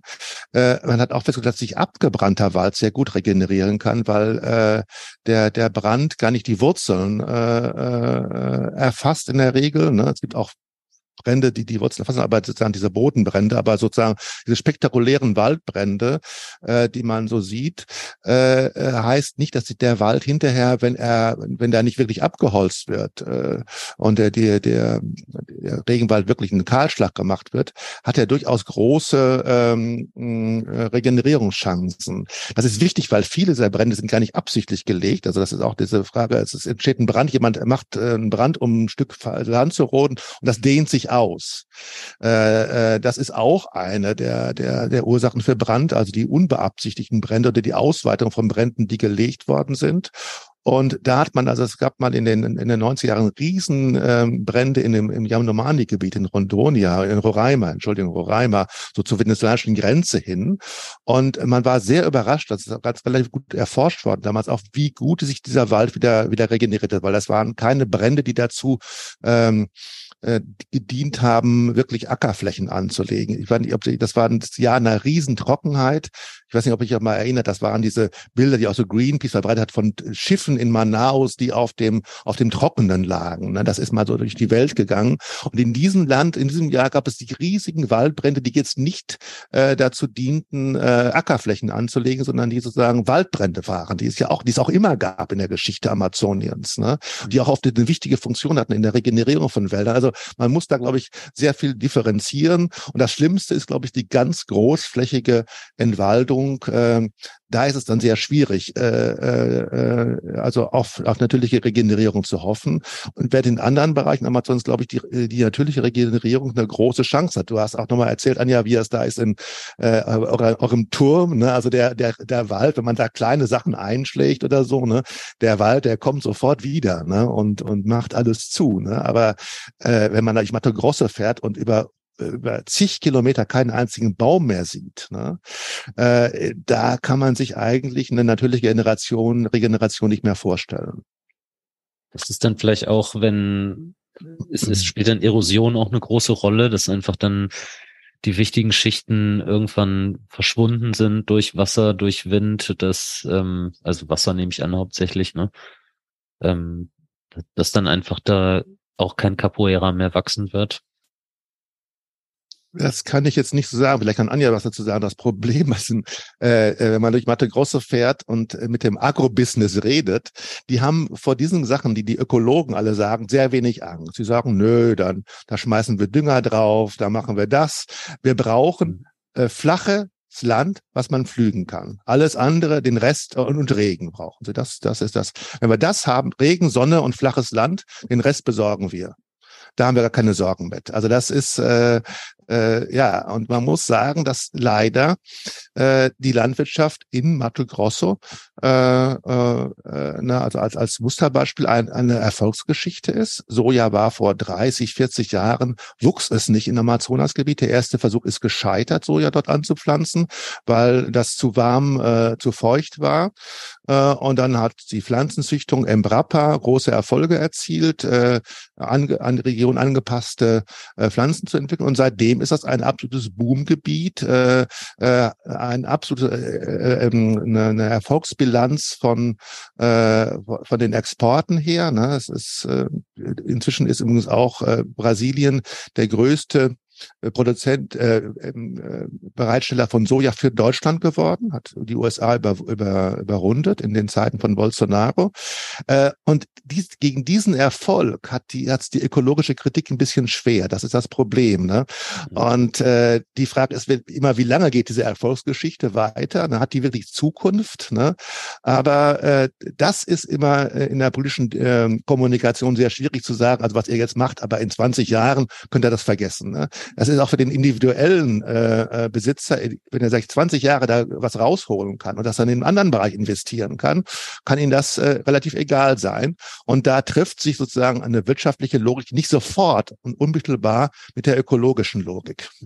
Das ist, äh, ich muss jetzt gerade an, an die Baum, also an, an die Forstwirtschaften in Deutschland denken. Die haben schon diesen Blick, ne? Die, die sehen, der Klimawandel, der macht den Wald kaputt, den meine Enkel irgendwann ernten sollen. Ne? Ähm, aber in, in Brasilien scheint mir das schwierig zu sein, wenn alle Soja anpflanzen, der wächst ein bisschen schneller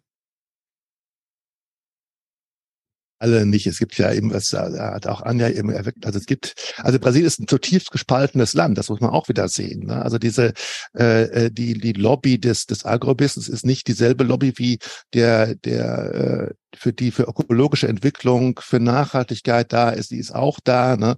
Äh, also äh, da sollte man jetzt nicht zu sehr alles über einen Kamm scheren und sagen, eben diese tiefe Spaltung Brasiliens auch wahrnehmen. Ne? Äh, nach wie vor ist Brasilien auch ein Land mit vielen Kleinproduzenten, mit, mit bäuerlicher Landwirtschaft, die für den größten Teil der Ernährung der, der Brasiliens zuständig ist. Keiner isst das Soja, was da produziert wird und die Baumwolle und den Mais. Äh, das geht alles ins Viehfutter mm, und wird und eher in Europa und in China dann dann hinterher als Fleisch gegessen. Also äh, wir haben auch noch viele andere Akteure in Brasilien als diese als dieses Agrobusiness. Ne? Und man kann hoffen, dass in einer Regierung Lula auch diese Vielfalt der Akteure äh, wieder mehr Stimmen und äh, und Unterstützung bekommt. Ja, auf die Bedeutung des internationalen Handels auch für den Regenwald werden wir vielleicht in ein paar Minuten nochmal zurückkommen die Regenerationsfähigkeit war eigentlich gerade eben schon eine sehr gute Überleitung ähm, zu unserem vorletzten großen Themenpunkt, und zwar der Frage, wie können wir den Regenwald schützen? Ja, Thomas, dazu ähm, die Frage, du hattest eben erwähnt, 2005 haben wir einen großen Rückgang in den Abholzungsraten erlebt. Wie wurde das geschafft? Also wodurch ähm, ist es da gelungen, den Regenwald effektiver zu schützen? Ja, also ähm, Entwaldung ist sehr schwer zu kontrollieren, das ist klar. Ist ein Riesengebiet und äh, man hat zwar relativ gute Satellitenbeobachtungen, man kann auch kleinere Entwaldungsgebiete äh, äh, jetzt relativ schnell identifizieren, aber bis dann jemand vor Ort ist, um was zu machen, äh, ist, ist es einfach zu spät schon. Äh, aber was sich sehr gut kontrollieren lässt, ist der Transport. Und da hat damals die Regierung angesetzt. Sie hat äh, sehr viel äh, illegal eingeschlagenes Holz äh, beschlagnahmt. Und nicht nur das, jetzt hat es auch in relativ spektakulären Aktionen gemacht, die dann oft von Fernsehteams begleitet wurde. Also das war der erste Punkt. Beschlagnahmung von illegal, äh, äh, illegalen äh, Holzeinschlag mit sehr viel Publicity. Das zweite war die Ausdehnung von Schutzgebieten. Äh, es sind unter, damals war noch Marina äh, Silva Umweltministerin. Es sind eine ganze Reihe von neuen Schutzgebieten ein, ange, äh, eingestellt worden äh, und nicht nur sozusagen in Grenzgebieten, sondern auch in Konflikten äh, in, in Bereichen, wo es Konflikte gibt. Äh, also gerade im Bundesstaat Parad, in diesem schon erwähnten Municip Novo, äh, da um, um das Municip Novo Progresso, Altamira, äh, Gras, wurde es gerade durch den Straßenausbau, diese Straße, die quer durch den Amazonas führt, äh, sehr viel Landkonflikte gibt und eine Ausdehnung der, der Agrargrenze. Auch da sind neue Parks und Schutzgebiete eingerichtet worden. Äh, also Schutzgebiete. Schutzgebiete sind kein Wundermittel. Äh, ähm, sie sind Konflikt, sie bleiben Konfliktgebiete, sie sind ähm, äh, verwundbar durch vor allen Dingen durch illegalen Holzeinschlag und durch illegale Goldgräberei. Also das ist ein anderes Thema, was wir jetzt hier noch gar nicht äh, äh, erwähnt haben bisher. Also ein großes Problem sind auch eben die sogenannten Garimperos, die illegalen Goldgräber. Illegaler Holzeinschlag, illegale Goldgräberei findet auch in Schutzgebieten statt. Die werden invadiert, aber äh, keiner investiert in ein Schutzgebiet für eine groß, großflächige Landwirtschaft oder sehr wenig, weil das Risiko einfach zu groß ist, weil es ist völlig klar, dass man dort keinen ähm, Privatbesitz haben kann in diesen Schutzgebieten an Land. Äh, und äh, das selbst zeigen alle Statistiken der Schutzgebiete nicht hundertprozentig wirken, äh, aber doch eine deutlich niedrigere Entwaltungsrate haben als äh, die Gebiete außerhalb von Schutzgebieten. Und äh, das war, das waren die beiden äh, Kernmaßnahmen, also die Verstärkung von Kontrollen, Umweltkontrollen und die damit verbundenen auch Behörden, die dafür zuständig sind, äh, äh, und äh, die, die, die Ausweitung neuer Schutzgebiete. Äh, das mit den neuen Schutzgebieten ist ein bisschen auch, auch so da, der, der Nachfolgerin äh, von Lula auch nicht weiter vorangekommen. Also es ist nicht wirklich investiert worden in die Schutzgebiete. Viele Schutzgebiete existieren nur auf dem Papier. Aber selbst auf dem Papier hatten sie eine Bedeutung gegen diesen großflächigen äh, Holzeinschlag äh, durch das Agrobusiness. Die haben diese Schutzgebiete in der Regel in Ruhe gelassen. Wie gesagt, äh, illegaler Holzeinschlag nicht. Äh, und wir haben in vielen auch indigenen Gebieten eben riesige Probleme mit, äh, mit dem illegalen, mm, äh, mit der illegalen Goldgeberei. Aber das äh, äh war das waren die beiden Grundpfeiler dieses, dieses Erfolgs, den ein, ein Plan damals hatte. Er hat noch viele andere Elemente. Äh, es wurde immer gesagt, wir, müssen nicht nur äh, dieses Commando and Control ausweiten, nicht nur repressiv vorgehen, aber wir müssen auch Anreize äh, geben für Produzenten, Produktionsweisen zu entwickeln, die nicht auf Ausdehnung sitzen, die bereits erwähnten Agroforstsysteme zum Beispiel für die äh, für die äh, kleinbäuerliche Landwirtschaft, also äh, der Anreiz auch permanente Kulturen anzubauen und wegzukommen von einer äh, Slash and Burn äh, äh, aber auch für äh, für größere mittlere äh, Grundbesitzer auf eine Intensivierung zu setzen, die die die die vorhandenen ähm, Gebiete, vor allen Dingen der, der Viehzucht, äh, die eher zu intensivieren. Wir haben eine unheimlich extensive Viehzucht in Amazonien. Die, die, die Devise war, die, diese Viehzucht muss intensiviert werden. Wir müssen von einer Kuh pro Quadrat, äh, pro Hektar auf zwei Kühe kommen und dann brauchen wir eigentlich keine Entwaldung mehr. Das ist alles ein bisschen so in der, in den Anfängen stecken geblieben, hat aber sicherlich Potenzial und wird sicherlich in, in Zukunft auch wieder auf, aufleben. Äh, aber man nichts wird funktionieren, glaube ich, ohne eine Verschärfung und wieder, aber wieder Aufnahme von, äh, äh von Umweltkontrollen. Und das ist das Letzte, was ich noch sagen will, natürlich müssen dann diese Umwelt äh, Täter auch bestraft werden. Das Problem ist, dass Strafen ausgesprochen werden, die dann nie bezahlt werden, weil die Leute in die Justiz gehen, in die eine Instanz zur anderen, äh, äh bis das irgendwie verjährt mit ihren Rechtsanwälten. Also manchmal dienen auch das, äh, die, die, die Strafen äh, zu einer, einer Legalisierung illegaler Aktivitäten. Leute nehmen in Kauf, eine Strafe zu zahlen. Die sagen dann, bevor wir in alle Instanzen gehen, machen wir einen Vergleich. Ich zahle ein Zehntel der Strafe. Dann hat er seine, seine eine illegal entwaldete Fläche ähm, legalisiert. Also auch da ist ein Riesenkomplex. Umweltstrafen ist ein großes Thema in Brasilien. Das wieder äh, in Gang zu setzen, effektiv zu machen, äh, ist eine, ist eine äh, äh sicherlich eine, auch eine, eine große Herausforderung äh, für die für die neue Regierung. Äh, was wir haben auf der anderen Seite ist, ist Sätze unheimlich motivierte Leute in den Umweltbehörden. Also Anja hat eben von den motivierten und guten Wissenschaftlern geredet. Also man muss immer auch wieder sagen, dass, äh, dass dass die, dass die Leute in den Umweltbehörden es da sehr, sehr aktive und sehr, sehr engagierte Leute gibt. Ne? Äh, und die haben eins gemacht, also ich habe gerade von den Strafen gesagt, eins war sehr wirksam und das war, äh, ja, das hat Bolsonaro dann aber auch gesagt, das wird nicht mehr stattfinden. Die haben immer die ganzen Gerätschaften der, äh, der Leuten, die bei illegalen Holzeinschlag erwischt wurden, bei illegaler Goldgräberei, verbrannt, zerstört, vernichtet. Das hat tatsächlich Wirkung gehabt. Sie hatten, das ist legal, das ist gerecht äh, gesetzlich abgesichert, dass sie das können. Also in flagranti ertappt äh, heißt, ich kann das, das ganze Material verbrennen oder andersweitig zerstören, äh, unbrauchbar machen. Ne? Und das war eine der ersten Sachen, hat, hat Bolsonaro gesagt, das wird nicht mehr gestehen. Das haben trotzdem noch Leute gemacht von den Umweltbehörden. Äh, äh, aber ich meine, das sind auch, das sind alles Maßnahmen, die sind simpel und die können jederzeit wieder aufgenommen werden, wenn der politische Wille dafür da ist. Ich würde vielleicht nochmal beim Thema Schutzgebiete nachhaken wollen und das Ganze vielleicht auch repräsentativ für die Amtszeit von Bolsonaro. Es kam ja in den letzten Jahren immer wieder Meldungen, dass eben auch in indigenen Schutzgebieten äh, und in Naturschutzgebieten ähm, stark gerodet wurde in Brasilien. Wurde dadurch der Status der Schutzgebiete ähm, untergraben und sind diese ja, Maßnahmen aus der Bolsonaro-Zeit oder diese laxe Politik aus der Bolsonaro-Zeit äh, jetzt so ohne weiteres wieder rückgängig machbar oder wird es erstmal noch eine längere Zeit brauchen? Ja, wie immer, Jein ist die Antwort. Ne? Ähm, also man muss differenzieren. Wenn man genauer hinguckt, sind es relativ wenig Schutzgebiete, die sehr stark invadiert worden sind. Das liegt teilweise daran, dass sie nur vorläufig ähm, ähm, äh, demarkiert worden sind, rechtlich abgesichert worden sind. Ne?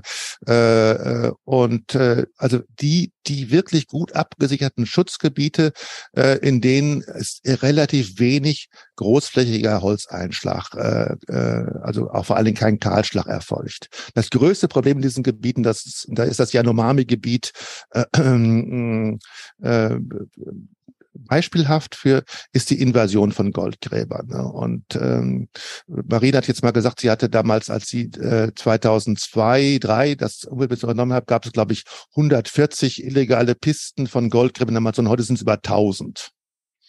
Also da das das ist glaube ich das ganz große äh, ähm, Herausforderung. Und Lula hat jetzt nochmal auf der Umweltkonferenz in, in Ägypten gesagt, er wird, äh, er werde keinen einzigen illegalen Goldgräber in, in Schutzgebieten, in indigenen Gebieten dulden. Äh, das ist, das heißt aber militärisches Vorgehen. Also damals, das hat äh, im Vorfeld der, der, der Umweltkonferenz von Rio hat damals der damalige Präsident äh, Fernando Collor, der jetzt nicht ein besonderer Umweltfanatiker war oder so, oder dadurch bekannt geworden ist, hat tatsächlich die, die Pisten der Goldgräber Gräber bombardiert. Die sind äh, durch äh, ne, äh, militärisch ausgeschaltet worden. Äh, äh, man muss gucken, ob, ob wie das, ob das heute noch so funktioniert, wie weit Lula da gehen kann. Aber er hat sicherlich einen Kompromiss, einen politischen äh, Verbindung zum Agrarbusiness und die ist wichtig, aber nicht unbedingt zu den Goldgräbern.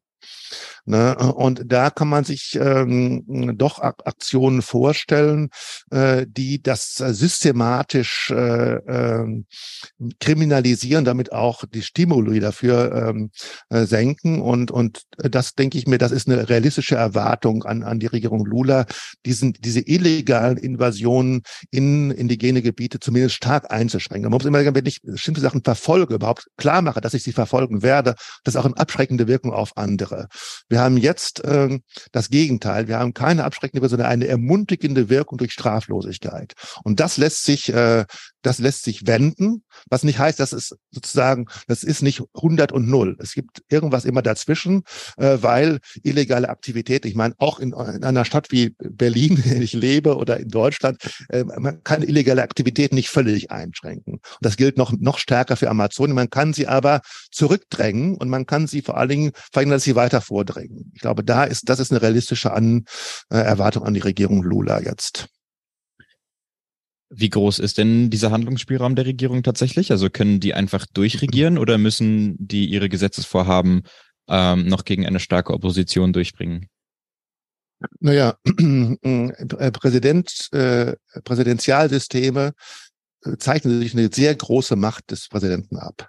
Äh, Umweltkontrollen, äh, äh, das alles bedarf keiner Gesetze, äh, sondern das ist, bedarf nur der Anwendung der bestehenden Gesetze als erstes. Und das zweite bedarf es kann ganz viel durch Präsidentschaftsdekrete ge geregelt werden.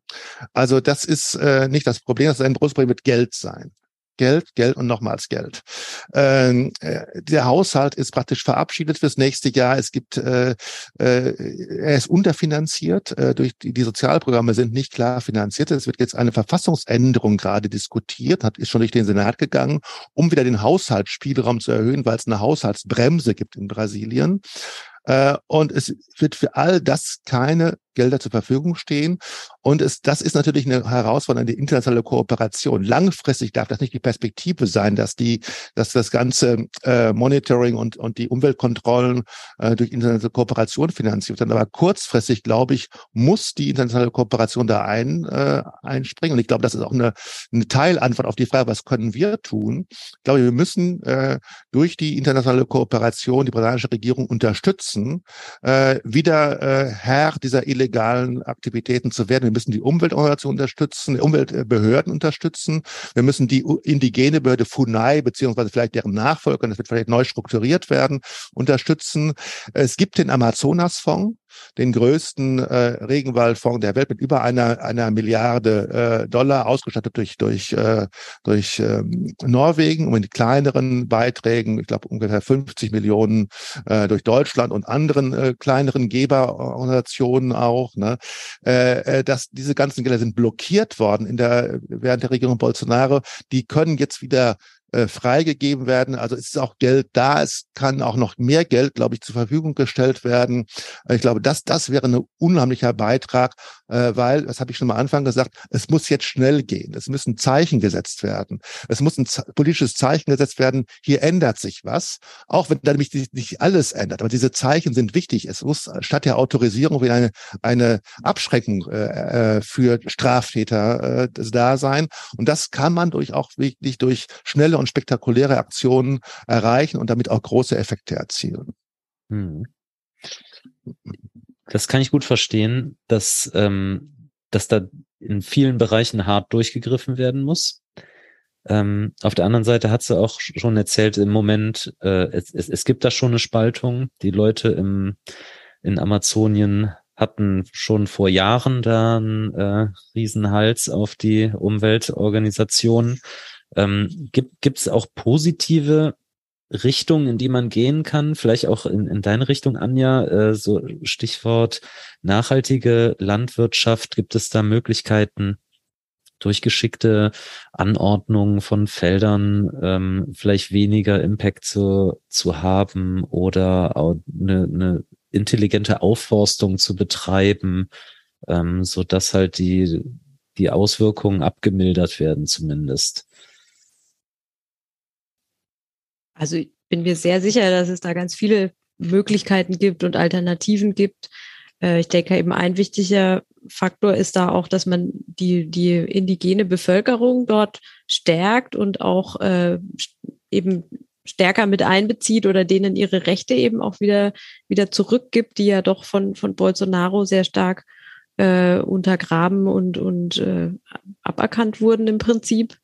Ähm, also da kann man sicherlich sehr viel machen. Also ich meine, unser größtes Problem ist natürlich schlussendlich, dass ist der Klimawandel, ja, auch der, zu dem wir ja alle, besonders wir, also die Industrienationen hier auch äh, äh, beitragen. Ähm, und wenn wir natürlich weiterhin ähm, so, also so weitermachen wie jetzt und weiterhin eben so viel fossile Brennstoffe verbrennen und CO2 in die Atmosphäre abgeben, dann hat es natürlich schlussendlich Auswirkungen aufs globale Klima und natürlich auf das, auch auf das äh, Klima in, in Brasilien. Und da wären wir dann eben auch wieder bei dem, bei dem äh, Punkt des, dieses Kipppunktes, also wo dann schon auch nach wie vor eine gewisse Gefahr immer noch besteht, dass, dass eben das Klima sich so stark ändert, dass, dass der Regenwald halt, dass es zu heiß wird und zu trocken wird und dieser Wald einfach da äh, nicht mehr nicht mehr überleben kann. Also äh, ich denke, man kann da also natürlich einerseits diese ganzen ganzen Maßnahmen, die der Thomas jetzt erwähnt hatte, das also fand ich jetzt ein super super Überblick, ja, wo man mal gesehen hat, was es alles eben so politisch für Möglichkeiten gibt und das sind ja dann eben wie so, so solche politischen Kipppunkte, die es ja auch gibt, wenn wenn es eben da so ein kritisches Masse oder ein kritisches Interesse daran gibt, dass, dass irgendwas umgesetzt wird, dann, dann passiert es ja auch. Ja? Aber so global gesehen denke ich eben schon, dass, dass einfach mit Blick auf den Klimawandel da deutlich mehr passieren muss. Also von dem, was du gesagt hast, Thomas, wenn, wenn über 90 Prozent als äh, sozusagen für, für äh, Viehfutter letztendlich benutzt werden, als auch wirklich Vieh gehalten wird, dann, dann sollte man wahrscheinlich auch seine Ernährung mal überdenken. Ne? Ja, äh, kommen wir wieder in diese äh, üblichen Felder rein. Ne? Äh, auch äh, die Frage, was macht individuelles Verhalten aus? Ne?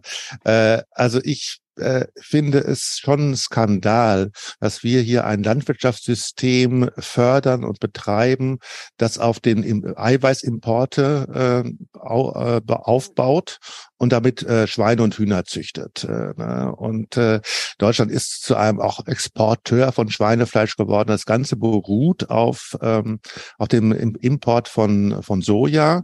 Uh, und äh, wie gesagt, auch ein äh, System, was immer noch wieder auf Wachstum gesetzt hat und vom Wachstum abhängig ist. Äh, also da ohne in diese globale Wachstumsdebatte einzutreten. Ich glaube, da brauchen wir tatsächlich ein Degrowth, äh, ein, ein, äh, eine Schrumpfung äh, zu äh, weniger Fleisch äh, und vor allen Dingen zu sagen zu einer Einschränkung der Importe von Eiweißen aus aus aus äh, tropischen äh, Ländern. Das ist, äh, glaube ich, äh, äh, das ist ganz wichtig. Das ist aber da nicht nur eine Frage: äh, Esse ich jetzt kein äh, Fleisch aus aus Brasilien mehr oder sowas? Ne? Das ist sowieso. Es gibt praktisch gar kein Fleisch aus Brasilien auf dem deutschen Markt. Ne? Äh, und ähm, äh, der, äh, sondern das ist tatsächlich eine Frage der Umstände des Systems. Äh, also das, es gab so diese Boykott, ich glaube, das heißt Boykott. Äh, Aldi hat, glaube ich, erklärt, mehrere Supermärkte, Rewe-Ketten haben erklärt, kein Rindfleisch aus Brasilien mehr zu verkaufen. Aber das ist, es ist minimal. Brasilien exportiert fast kein Rindfleisch nach Europa. Äh, wir haben eine riesen Rindfleischproduktion in Europa, in, in, in Frankreich, in Irland. Aber was wir nicht haben, ist ausreichend Eiweißproduktion. Das ist der kritische Punkt. Ne, die, diese mit dem Rindfleisch, das ist eine, eine falsche Fährte in gewisser Weise. Ne? Äh, äh, das große Problem ist Soja und da aber das heißt aber nicht die Umstände, das heißt aber die Umstände eines landwirtschaftlichen Systems. Ne? Und wir haben da auch Lobbys in Deutschland. Also Tönnies ist nicht so zu unterschätzen. Ne? Äh, äh, äh, und diese Lobbys verziehen sich auch in verschiedenste Weise, ne? durch, durch äh, Sponsoring von Fußball zum Beispiel. Ne? Tönnies immer als der große Sponsor von Schalke. Also das hat ja, wir haben jetzt Katar gesehen, was für Fußball eine Rolle spielt. Also alle möglichen Sachen. Also diese, das sind ja wenig Leute, dieses, die wirklich Fleisch produzieren und verarbeiten. Aber wenn man sich anguckt, was sie in der letzten Zeit verhindert haben an gesetzlichen Maßnahmen zur Einschränkung, ne, ist das schon beachtlich. Also das ist, glaube ich, ein Bereich, da müssen wir ran. Da hoffe ich auch, dass unser äh, Landwirtschaftsminister da etwas forscher vorgehen kann in den nächsten Jahren. Wir haben es ein bisschen durch den Ukraine-Krieg ist ein bisschen so der, der, die Luft aus diesen ganzen Debatten so etwas raus. Ne?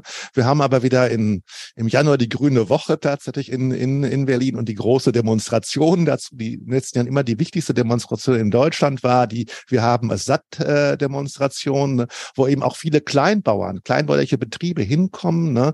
Und ich glaube, dass, dass Zeit ist, wieder ein Zeichen zu setzen, dass wir jetzt auch in so einer neuen Regierung, äh, in der einiges Gutes in den, in den Regierungsvereinbarungen steht, vorankommen müssen in, in der Zurücklegung dieses Modells, Eiweißexporte plus äh, Schweinezucht und Viehzucht, äh, Hühnerzucht unter äh, völlig äh, äh, prekären Bedingungen und tierquälerischen Bedingungen. Die, aus diesem System müssen wir aussteigen. Jetzt ist die EU ja, wenn man den Medienberichten Glauben schenken darf, dabei, äh, ein, die Verhandlungen um ein Freihandelsabkommen mit der Mercosur-Zone, zu der eben ähm, Brasilien unter anderem zählt, wieder aufleben zu lassen. Wie schätzt du dieses Abkommen ein, falls es denn jetzt zustande kommen sollte? Äh, ist es dann ein Login, also ein Einrasten in diese Form der Landwirtschaft von Eiweißimporten aus Brasilien? Ja, es ist auf jeden Fall kein Abkommen, was irgendeiner Weise einer nachhaltigeren oder anderen Entwicklung äh, förderlich ist. Ne? Es, es ist im Grunde genommen, haben wir Kritiker gesagt, es ist äh, äh, Autos gegen Fleisch. Äh, also äh, es ist, es äh, äh wie gesagt, der Sojamarkt, Sojaexporte sind gar kein Problem, weil wir gar kein Soja anbauen. Unsere Märkte sind verschlossen im Bereich, also die europäischen Märkte im Bereich Rindfleisch, aber auch Zucker, Zuckerethanol. Und in zwei Sachen, die in dem Abkommen drin sind, sind eine Erweiterung der Quoten, der Exportquoten für, für Rindfleisch und für, äh, für Zuckerethanol. Äh, das folgt einer Logik sozusagen der, äh, die, die jetzt äh, in unserem Kontext amazonischen Regenwald eben fatal ist, diese Exportorientierung zu, zu fördern äh, und sie setzt damit wieder ein, falsches Zeichen. Und sie ist sozusagen auch eine Liberalisierung für äh, Importe, verarbeitete Produkte nach Brasilien, übrigens auch landwirtschaftliche Produkte, Käse und alles und wird von den Kleinbauern dort als auch als eine Gefährdung der, der dortigen Produktion gesehen. Äh, also ich glaube, dass, dass das nochmal einer, einer äh, tieferen Diskussion bedarf. Die äh, Lula hat gesagt, dass er das Abkommen in dieser Form nicht unterzeichnen will, weil es eine alte koloniale Struktur wiederholt. Äh, Brasilien wird als äh, Rohstoffexportland gesehen und als, äh, als Importland für Industrieprodukte und aus, äh, damit eine Logik verstärkt, aus der Brasilien gerade ausbrechen will. Äh, unter großen Schwierigkeiten, natürlich in, angesichts der globalen Wirtschaft. Ne? Vor dem Hintergrund dieser vielleicht auch sehr unterschiedlichen und gegensätzlichen Tendenzen und Widersprüche, was den Schutz des Amazonas angeht. Wagst du dich eine Prognose auszusprechen zum Abschluss, Thomas? Was denkst du, äh, wie es in der Präsidentschaft von Lula mit dem Regenwald weitergehen wird? Ja, also es ist äh, ein Teil der Prognose ist ganz einfach, es wird besser werden. Weil es war so schlecht unter Bolsonaro, dass es äh, sehr leicht ist, etwas besser zu werden. Ob das ausreicht, Das ist die ganz große Frage. Ne, äh, wir haben ganz am Anfang die ganzen Modellierungen von, von äh, Anja Ramming gehört, von, von verschiedenen Wissenschaftlern. Äh, also wir sind an einem sehr nah an, an einem kritischen Punkt. Äh, ich würde aber trotzdem sagen, wir haben keine, wir haben nur eine geringe Chance, oder wir haben früher, wir haben, wir haben keine Chance, also nutzen wir sie. Äh, wir haben auch eine letzte Chance, glaube ich. Äh, auch die Modellierungen sagen immer noch, dass wir nah an einem Kipppunkt sind, sind für uns eine Wahl. Sie sagen aber nicht, dass der unvermeidbar ist.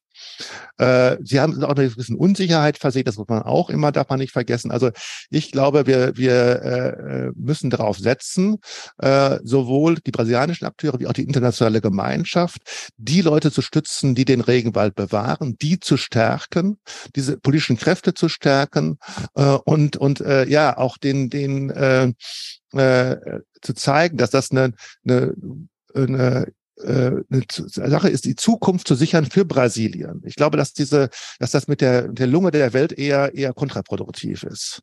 Erstmal glaube ich nicht, dass die Welt irgendwie, dass das ein passendes Bild ist, dass die Welt irgendwie eine Lunge hat. Ich glaube, die hat Tausende, Millionen von Lungen. Jeder Straßenbaum ist eine Lunge dieser Welt. Es gibt nicht dieses zentrale Organ der, der Lunge, das wir haben. Das ist ein unpassendes Bild. Und es äh, provoziert so besser, ja, was sollen wir uns, was wollen wir die Lunge der Welt sein? Nein, es ist für die Bevölkerung in der Region, für Brasilien äh, und für die Welt eine, eine entscheidende Aufgabe. Und das, das müssen wir vermitteln und zusammen angehen dann mit den Brasilianern. Denn die, die entscheidenden Akteure sind die brasilianischen Akteure. Das sind nicht wir. Und wir müssen ohne eine Zivilgesellschaft und ohne politischen Willen in Brasilien werden wir nichts erreichen. Und wenn der politische Wille da ist, dann müssen wir den aber auch unterstützen. Ich glaube, das ist ganz zentral. Und dann haben wir Chancen, äh, deutliche Verbesserungen zu zeigen. Lula hat gesagt, bis 2000 angekündigt in, in, äh, in, in, in Ägypten bis 2030 die, die, die Entwaldung auf Null zu reduzieren. Und das Wichtigste, er hat, er hat Entwaldung, er hat gesagt, illegale Entwaldung. Weil einer der Fallen in diesen Ankündigungen der letzten Jahre immer sagt, ja, wir, wir werden die illegale Entwaldung reduzieren. Das ist aber eine flexible Zahl. Ich muss ja nur die Gesetze ein bisschen ändern. Dann wird die ganze illegale Entwaldung legal und dann habe ich mein Ziel erreicht. Äh, Lula hat gesagt, bis 2030 keine, illegal, keine, legal, keine Entwaldung mehr, überhaupt keine Entwaldung mehr in Brasilien, null. Und äh, daran muss man ihn messen, dass die nächsten vier Jahre deutliche Schritte in diese Richtung machen. Und äh, äh, wir wollen den, äh, den Optimismus da nicht zu früh aufgeben, dass das auch wirklich in diese Richtung gehen kann. Ne, nehmen wir mal äh, deine, deine optimistische Ansicht an. Ähm, Anja, was, was sagen deine Modelle? Wird Du hast es jetzt natürlich nicht vorbereitet, äh, das wäre zu schön, aber ähm, was, was sagen gängige Modelle, äh, optimistische Modelle vielleicht? Ähm, wird der Tipping Point in Amazonien überschritten oder, und wie verändert sich die Vegetation dort? Was, was erwartest du? Also ich versuche jetzt auch mal so optimistisch zu bleiben. Also ich, ich, ich denke auch, dass ganz viel davon abhängt, was jetzt politisch passiert und wie stark eben diese Abholzung äh, wieder verringert werden kann und möglichst auf Null gebracht werden kann. Ich glaube, das ist wirklich einer der wichtigsten, der wichtigsten Schritte, um den Regenwald weiter so, so erhalten zu können. Der andere Aspekt ist eben dieser gesamte globale Klimawandel. Ich persönlich finde es momentan ist wirklich für mich, ich finde es ganz schwierig, optimistisch zu bleiben, weil ich einfach mhm. nicht sehe, dass es schnell genug in die richtige Richtung gehe. Also ich, ich jeden Morgen fahre ich mit meinem Fahrrad durch die Gegend und sehe wieder alle mit einem Auto rumfahren. Also das ist einfach, ich meine, das ist natürlich immer so das, was man halt so täglich sieht irgendwie, aber es, ich bin im Moment ist, ja so, ja. ist es, finde ich, schwierig, sehr, sehr schwierig für mich persönlich irgendwie optimistisch zu bleiben. Auch weil ich jetzt schon so viele Jahre diese Forschung mache und das Gefühl habe, ich habe so viele Male jetzt so viel publiziert, wo ich gezeigt habe, hey, der Klimawandel, der macht das alles kaputt, ja. Und ich weiß irgendwie gerade nicht mehr so richtig, was ich, was ich noch machen kann. Ähm, aber natürlich ähm, habe ich schon noch Hoffnung, dass es dass mhm. wir das irgendwie schaffen. Und ähm, aber ich glaube, das ist eben einer der wichtigsten Aspekte, weil wenn also wenn der Klimawandel eben weiterhin oder wenn es so ungebremst weitergeht wie bisher, dann habe ich ehrlich gesagt auch für den Amazonas-Regenwald wenig Hoffnung. Mhm. also Bis wann? Was, was, also ich glaube, dieses ursprünglich im Edit Editorial, oder jetzt hatte ich woanders gelesen, da hat sie irgendwie bis 2050 gerechnet, dass die Hälfte weg sein könnte. Was, was sind da die aktuellen Prognosen?